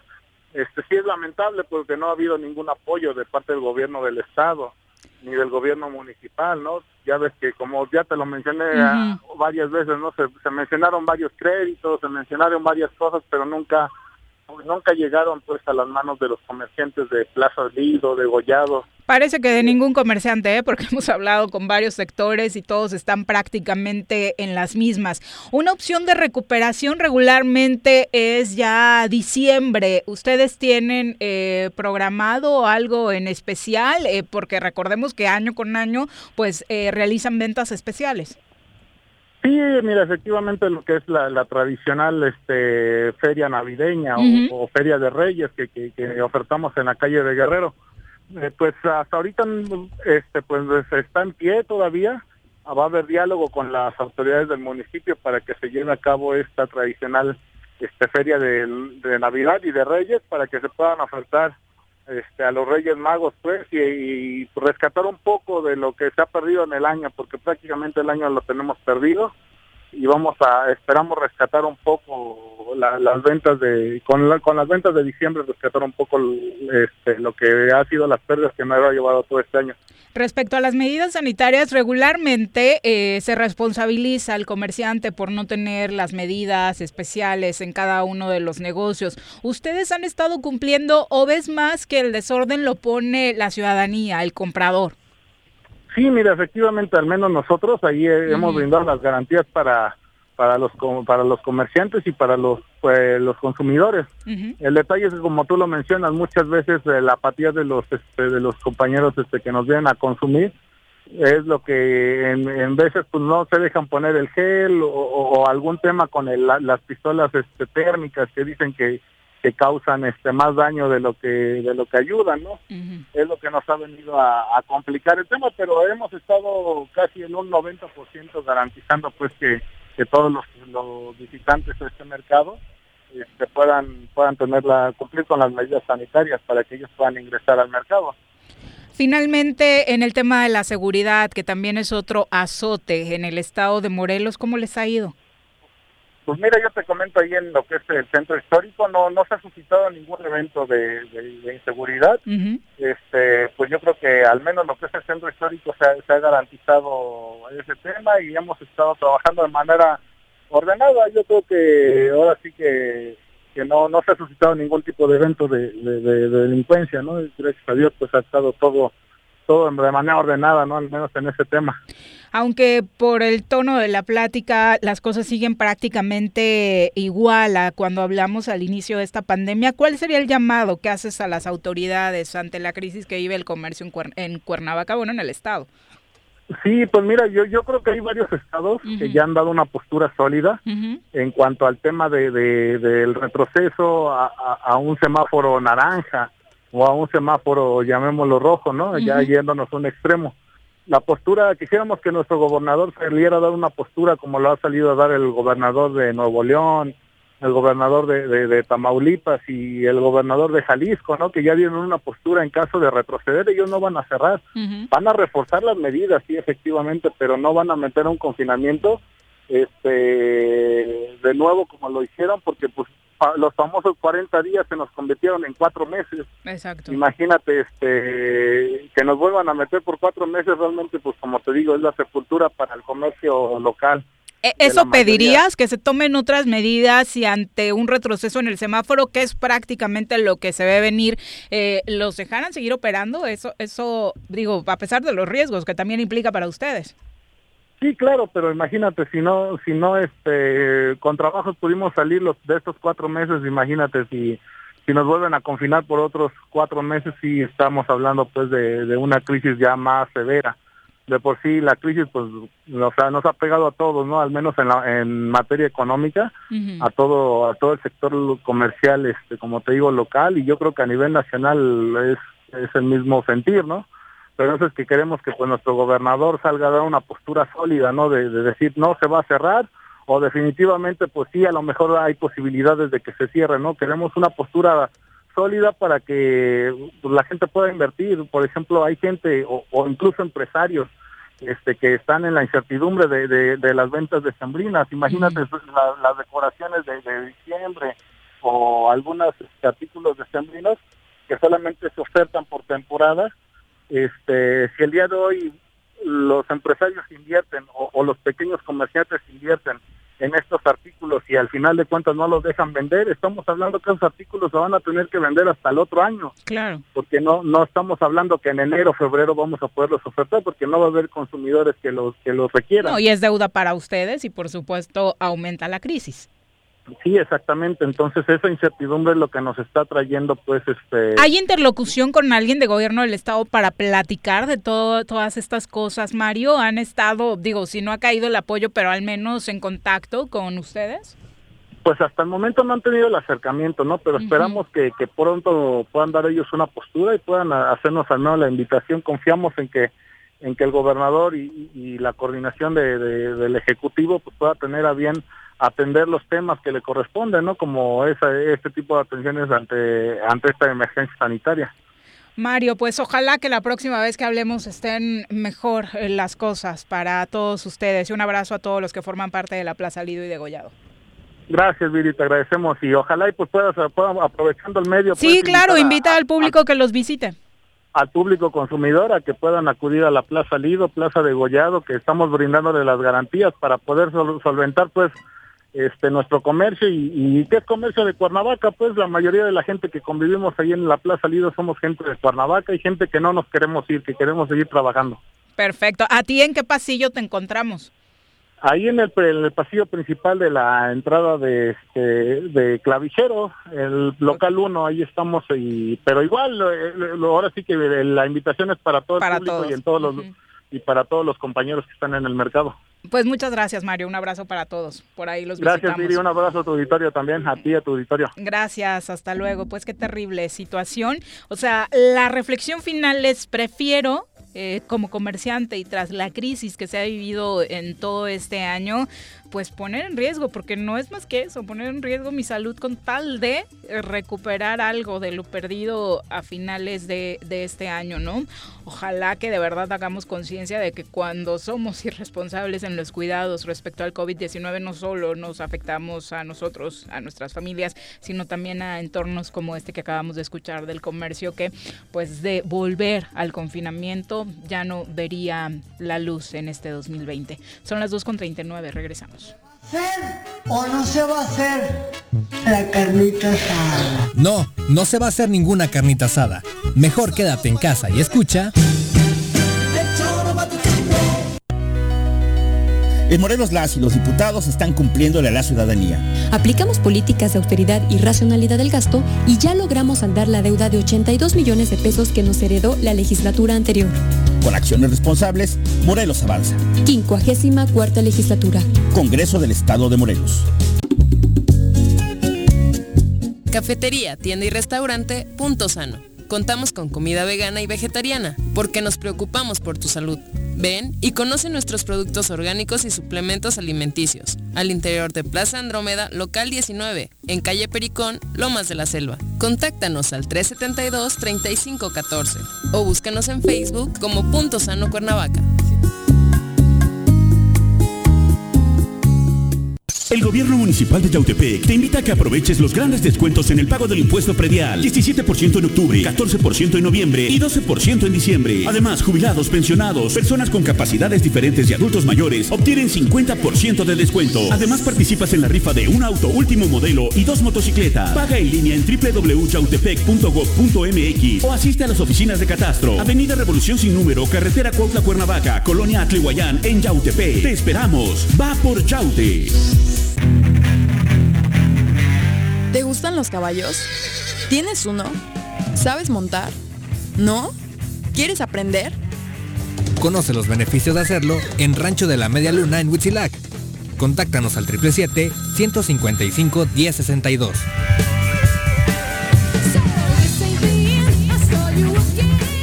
La violencia no golpee tu vida. En Jutepec, mediante acciones y esfuerzos coordinados, generamos conciencia para prevenir y erradicar la violencia contra niñas y mujeres. Por una sociedad más igualitaria. Este 25 de noviembre, viste de naranja. Más información en el número 777-320-3030. Ayuntamiento de Jutepec. Gobierno con rostro humano. Quédate en tu puta casa.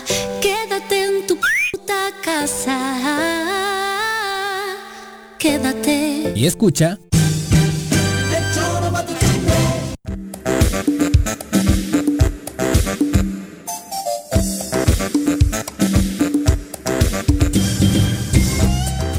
Bueno, terrible las imágenes que llegaron también desde el Perú, eh, las violentas protestas de este fin de semana, el sábado específicamente, tras las cuales renunció Manuel Merino a la presidencia interina, dejaron dos personas muertas y casi 100 heridas tras los enfrentamientos con las fuerzas de seguridad.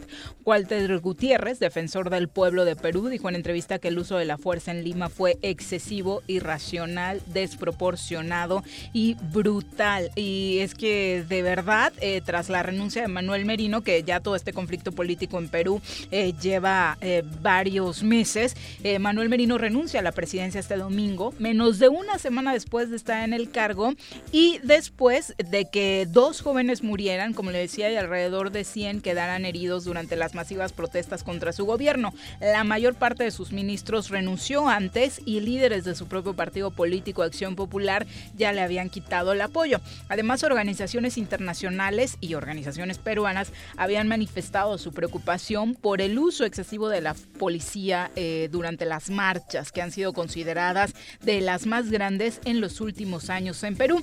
Eh, Merino había asumido la presidencia interina luego de que el Congreso destituyera a Martín Vizcarra bajo la causal de incapacidad moral permanente después de acusaciones de corrupción que aún estando siendo investigada hace apenas a cinco meses de las elecciones presidenciales, pues provocó que dejara el cargo. Eh, no se ve, la verdad, eh, que vaya a parar este conflicto político pronto. De hecho, ya hay incluso en el tema deportivo eh, conflictos también porque este tema de la selección y los partidos amistosos que tenía, incluso varios seleccionados a través de sus redes sociales, seleccionados de fútbol, pues han enviado mensajes de, pues incluso mejor detener el, encuentro en tanto el país no esté en calma.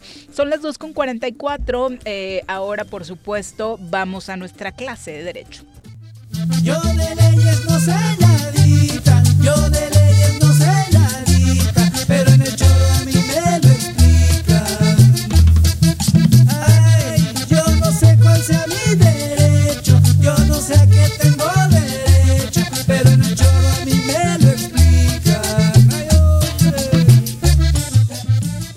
Querido doctor, ¿cómo le va? Muy buenas tardes. Hola, mi querida Vivi. Que te dejaron sola, amiga, ahora. Espero, doctor, que esté exenta este semestre, porque fui la única alumna que se presentó a clase en día festivo. Los compañeritos decidieron tomarse el fin de semana largo. Más que exenta, mi querida. Tú, tú siempre bien aplicada, eres eres el ejemplo a seguir. Exacto, puro 10. Puro bien. Y muy atenta a la clase de hoy, doctor. Gracias, Viri. Oye, pues ya comentabas, Viri, este gran problema que se está viviendo a nivel mundial, sobre todo en aspectos de carácter político. Sí, Nos también este año va a dejar lecciones impresionantes, ¿eh? Nunca Sí, antes visto este lío en, en Estados Unidos, la revuelta social de la que hablamos ahora en Perú, destituciones de presidentes, impresionante. Sí, fíjate que es muy interesante este todo lo que pasa alrededor del mundo. Desde luego, por estar en el continente, creo que nos llama más la atención. Nuestros vecinos del norte, que todavía el presidente actual como que quiere, pero luego se echa para atrás en reconocer que ha perdido la elección. Y, y bueno, eh, en el centro de América también Perú está pasando por un procedimiento muy interesante. Pero ¿qué crees, Viri? Es el quinto presidente que han derrocado a través del tiempo.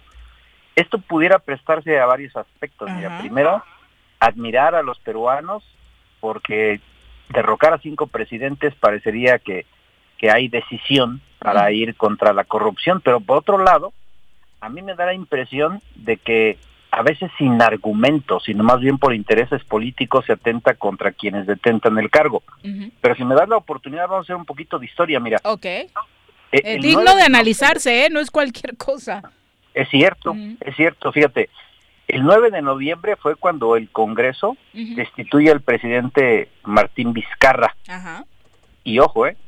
La- el fundamento es que lo encuentran falto de capacidad moral. Falto de capacidad moral. Eh, eh, subrayo mucho este concepto porque vamos a ver más adelante que Martín Vizcarra, antes de ser depuesto del cargo, interpuso un recurso a la Corte Constitucional de aquel país y hoy en la tarde se va a discutir. Esto te lo comento porque pudiera darse el caso que le den reversa. ¿Que lo regresen? que lo regresen. ¿Y, ¿Y qué va a acontecer en el país? Se va a tranquilizar el pueblo, van a apreciar las propuestas, porque hasta hoy, inicialmente, el- la manifestación obedecía a que los diputados estaban actuando más por intereses políticos que en realidad hubiera alguna causa de responsabilidad del presidente Martín Vizcarra. Pero a través del tiempo han ido cambiando un poquito el discurso y la sociedad más bien ya no está exigiendo que regrese Martín Vizcarra, sino más bien que cesen los ataques de intereses políticos a quienes acusan precisamente de corrupción, ahora son a los propios diputados y que ha traído desafortunadamente ya dos decesos y, y varias personas fallecidas. Pero Eh, ¿qué pasó? El punto de, de entrada del término doctor suena muy subjetivo, ¿no? cierto, El, el- cierto. el supuesto delito. tienes toda la razón, es muy subjetivo, eh, cada quien pues le da una percepción que pudiera discrepar o inclusive ser coincidente. Nosotros creemos que se refieren así sencillamente a la corrupción, Okay. falto de capacidad moral a la corrupción, pero vamos a ver este más adelantito a ver qué es lo que opina la Corte. Por lo pronto te quiero comentar que, es histórico este esta desposesión de, del presidente porque fueron 109 de los 130 diputados los que votan a favor de la destitución. Pero ¿qué fue lo que ocurrió como consecuencia?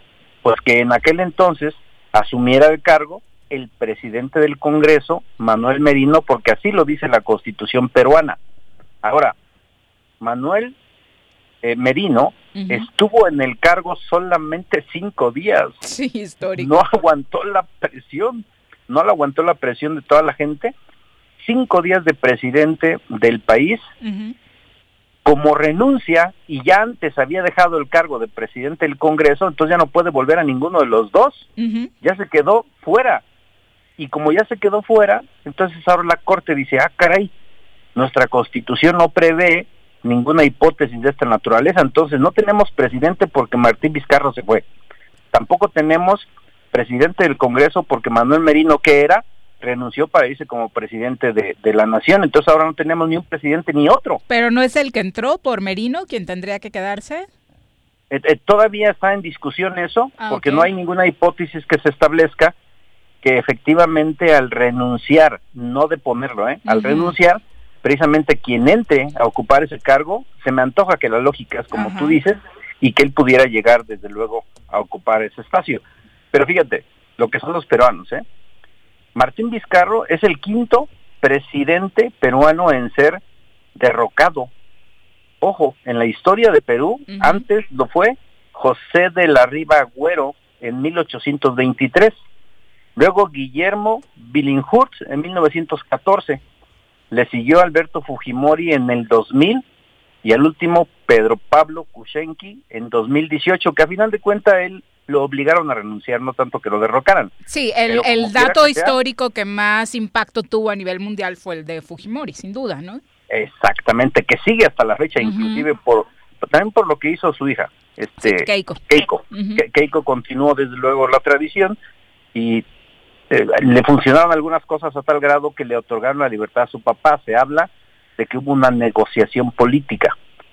Pero mira, el Congreso parecería que ya le gustó el camino. Ya hablar de cinco presidentes derrocados, insisto, como inicié esta charla contigo. Viri, parecería que hay dos mensajes importantes. Primero, Perú es un ejemplo de que cuando se quieren, eh, se puede enjuiciar a los expresidentes o presidentes corruptos. Que esa es la palomita que le pondríamos, ¿no? De- es la fuerza sigue estando en el pueblo. en el pueblo exactamente. Ahora, el gran problema es que en ocasiones, como les dijimos, los impulsos son más políticos que jurídicos. Y entonces, teniendo mayoría en el Congreso, muchas de las ocasiones sin fundamento, como parecería que es este caso, porque se habla de que el presidente Martín Vizcarra, antes de llegar al cargo, fue gobernador de una provincia y que allá pidió un porcentaje a cambio de otorgar obra pública a una empresa y eso es lo que ellos denominan precisamente que carece de capacidad moral. Uy, ¿cuántos recurso- destituidos no habrían en nuestro país, no? No alcanzaría los cárceles. Exacto. no alcanzaría los cárceles. Ahora mira, hoy en la corte en la tarde va a resolver ese recurso. Va a ser muy interesante porque ahí eh, la inconformidad radica en establecer, oye, nuestra constitución no define qué es incapacidad moral. Entonces, si no hay ley, no me puedes juzgar. Hoy le va a dar la interpretación la Corte, va a determinar si tiene razón Martín Vizcarra, creo que una opción es devolverlo, la otra es que podría subir quien se quedó en lugar de Manuel Merino en el Congreso, y la otra es que se convoque a elecciones anticipadas. Recordemos que Perú cambia presidente de la República el próximo julio del 2021, a casi Sí. un año de distancia. Casi como nosotros, son el 28 de julio de 2021. Pero ahora eh, la Corte va a tener este peso de la revuelta social, echarse el boleto de seguir con eh, la gente en las calles, con este tipo de manifestaciones que, como bien decía, ya cobraron la vida de dos personas, es algo que seguramente impactará en la decisión. Hoy, hoy está impactando ya, Viri. Creo que no se había visto en la historia algo similar y la sociedad se ha hecho notar y eso es muy importante. Como bien lo dijiste, la Corte va a tener que ponderar todo lo que ha ocurrido y hay una tercera opción que pudiera acontecer, que el presidente de la Corte, que es una mujer, pudiera lograr culminar este poquito menos de un año que resta para ser el presidente del país. Eso también es una opción adicional de la que se ha hablado, muchos analistas políticos dicen que es otra opción. Ya veremos, a ver, de, de estas tres, cuál es la que cuaja. Probablemente ninguna sea y sea una cuarta. Pero vamos a estar al pendiente porque creo que vale la pena ver cómo está comportando el pueblo peruano. Pues parece que justo acaba de salir la, la determinación, doctor. Qué bueno que está en línea para comentarlo. Ha decidido el Congreso de Perú que Francisco Sagasti es el nuevo presidente interino del país y era precisamente quien se había quedado como presidente de la mesa directiva del Congreso. Ah, fíjate, que se quedó en lugar de, de Manuel Merino. Exactamente. Creo que es la interpretación adecuada que tú le diste. Ujú. Ahora, ¿sabes qué valdría la pena este, concluir? Que una cosa es lo que se pueda decir legalmente y otra cosa es lo que la sociedad pueda aceptar moralmente.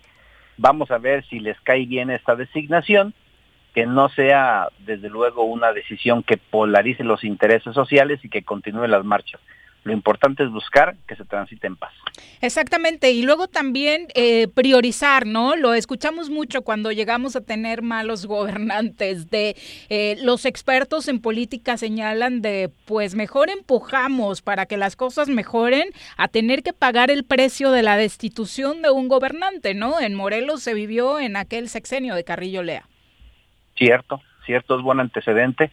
Eh, el gobernador en aquel entonces, don Jorge, al último decidió optar por retirarse, estaba muy candente eh, los momentos, y debes acordarte, Viri, que de allá para acá, gobernador tras gobernador, juicio político, ¿eh? Exacto. como que se encontró el camino por lo menos para un desgaste. Ninguno ha fructificado, pero sí ha habido un desgaste que las oposiciones o quienes consideran que pudiera haber alguna causal, desde luego han asumido el rol de ir a presentar las denuncias de juicio político en el Congreso. Por lo pronto, hasta ahorita, creo que Perú nos ha dado una cátedra de cómo exigir que por lo menos la autoridad voltee a ver al pueblo. Exactamente. Doctor, y ya que estábamos en asuntos locales, me gustaría conocer su opinión. Hoy la consejera presidenta del INPEPAC eh, lanzó un posicionamiento respecto a una acusación en su contra que viene por parte del área jurídica del INE, en la que la responsabilizan de dilatar o alargar un proceso contra el hoy gobernador Cuauhtémoc Blanco, que como bien recordemos, bueno, usted es un tema que conoce perfectamente y que atendió cuando eh, se le acusó de tener un contrato con el Partido Socialdemócrata. El INE lo absuelve en 2018, pero ahora están acusando a la presidenta del INPEPAC de haber retrasado todo el proceso cuando ella dice en su posicionamiento eh, público que fue el INE el responsable de que tardara tanto. Fíjate que es un tema muy interesante, Viri. Debes recordar que inclusive hubo quien presentó una denuncia en FEPADE en contra de- del hoy gobernador. Exacto. Eh, allá sí se siguió un trámite hasta donde hasta donde se culminó con un ejercicio de la acción penal. A mí me tocó llevar la defensa de la fiscalía local, porque aquí se presentó una denuncia por Roberto Yáñez, donde donde se establecía precisamente que había un contrato para que Cuauhtémoc Blanco pudiera prestarles su presencia, su nombre y hacer campaña a favor del partido. Pero luego se les perdió el contrato, ¿no? El supuesto Es lo que te iba a decir, fíjate.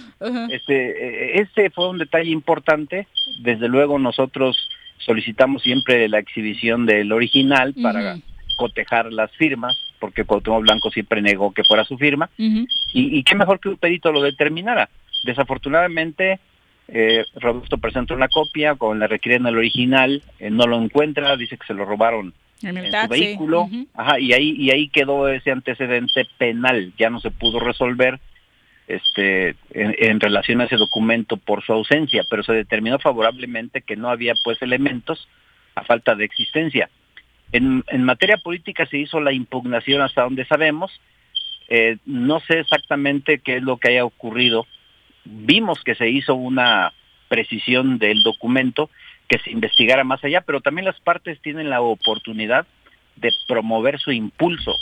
Quien presenta una queja o una denuncia tiene la obligación de estar atrás insistiendo, presentando Claro. medios de prueba para que se den los resultados y creo que aquí a final de cuentas eso fue lo que ocurrió. Para tener el panorama claro, entonces fueron varios procesos. El que usted atendió en la Fiscalía General del Estado de Morelos, otro en la FEPADE, el que investiga el INE y este que hubo, esta impugnación en el INPEPAC. O sea, estamos hablando de, de cuatro cosas, o la del INPEPAC y el INE estarían juntas.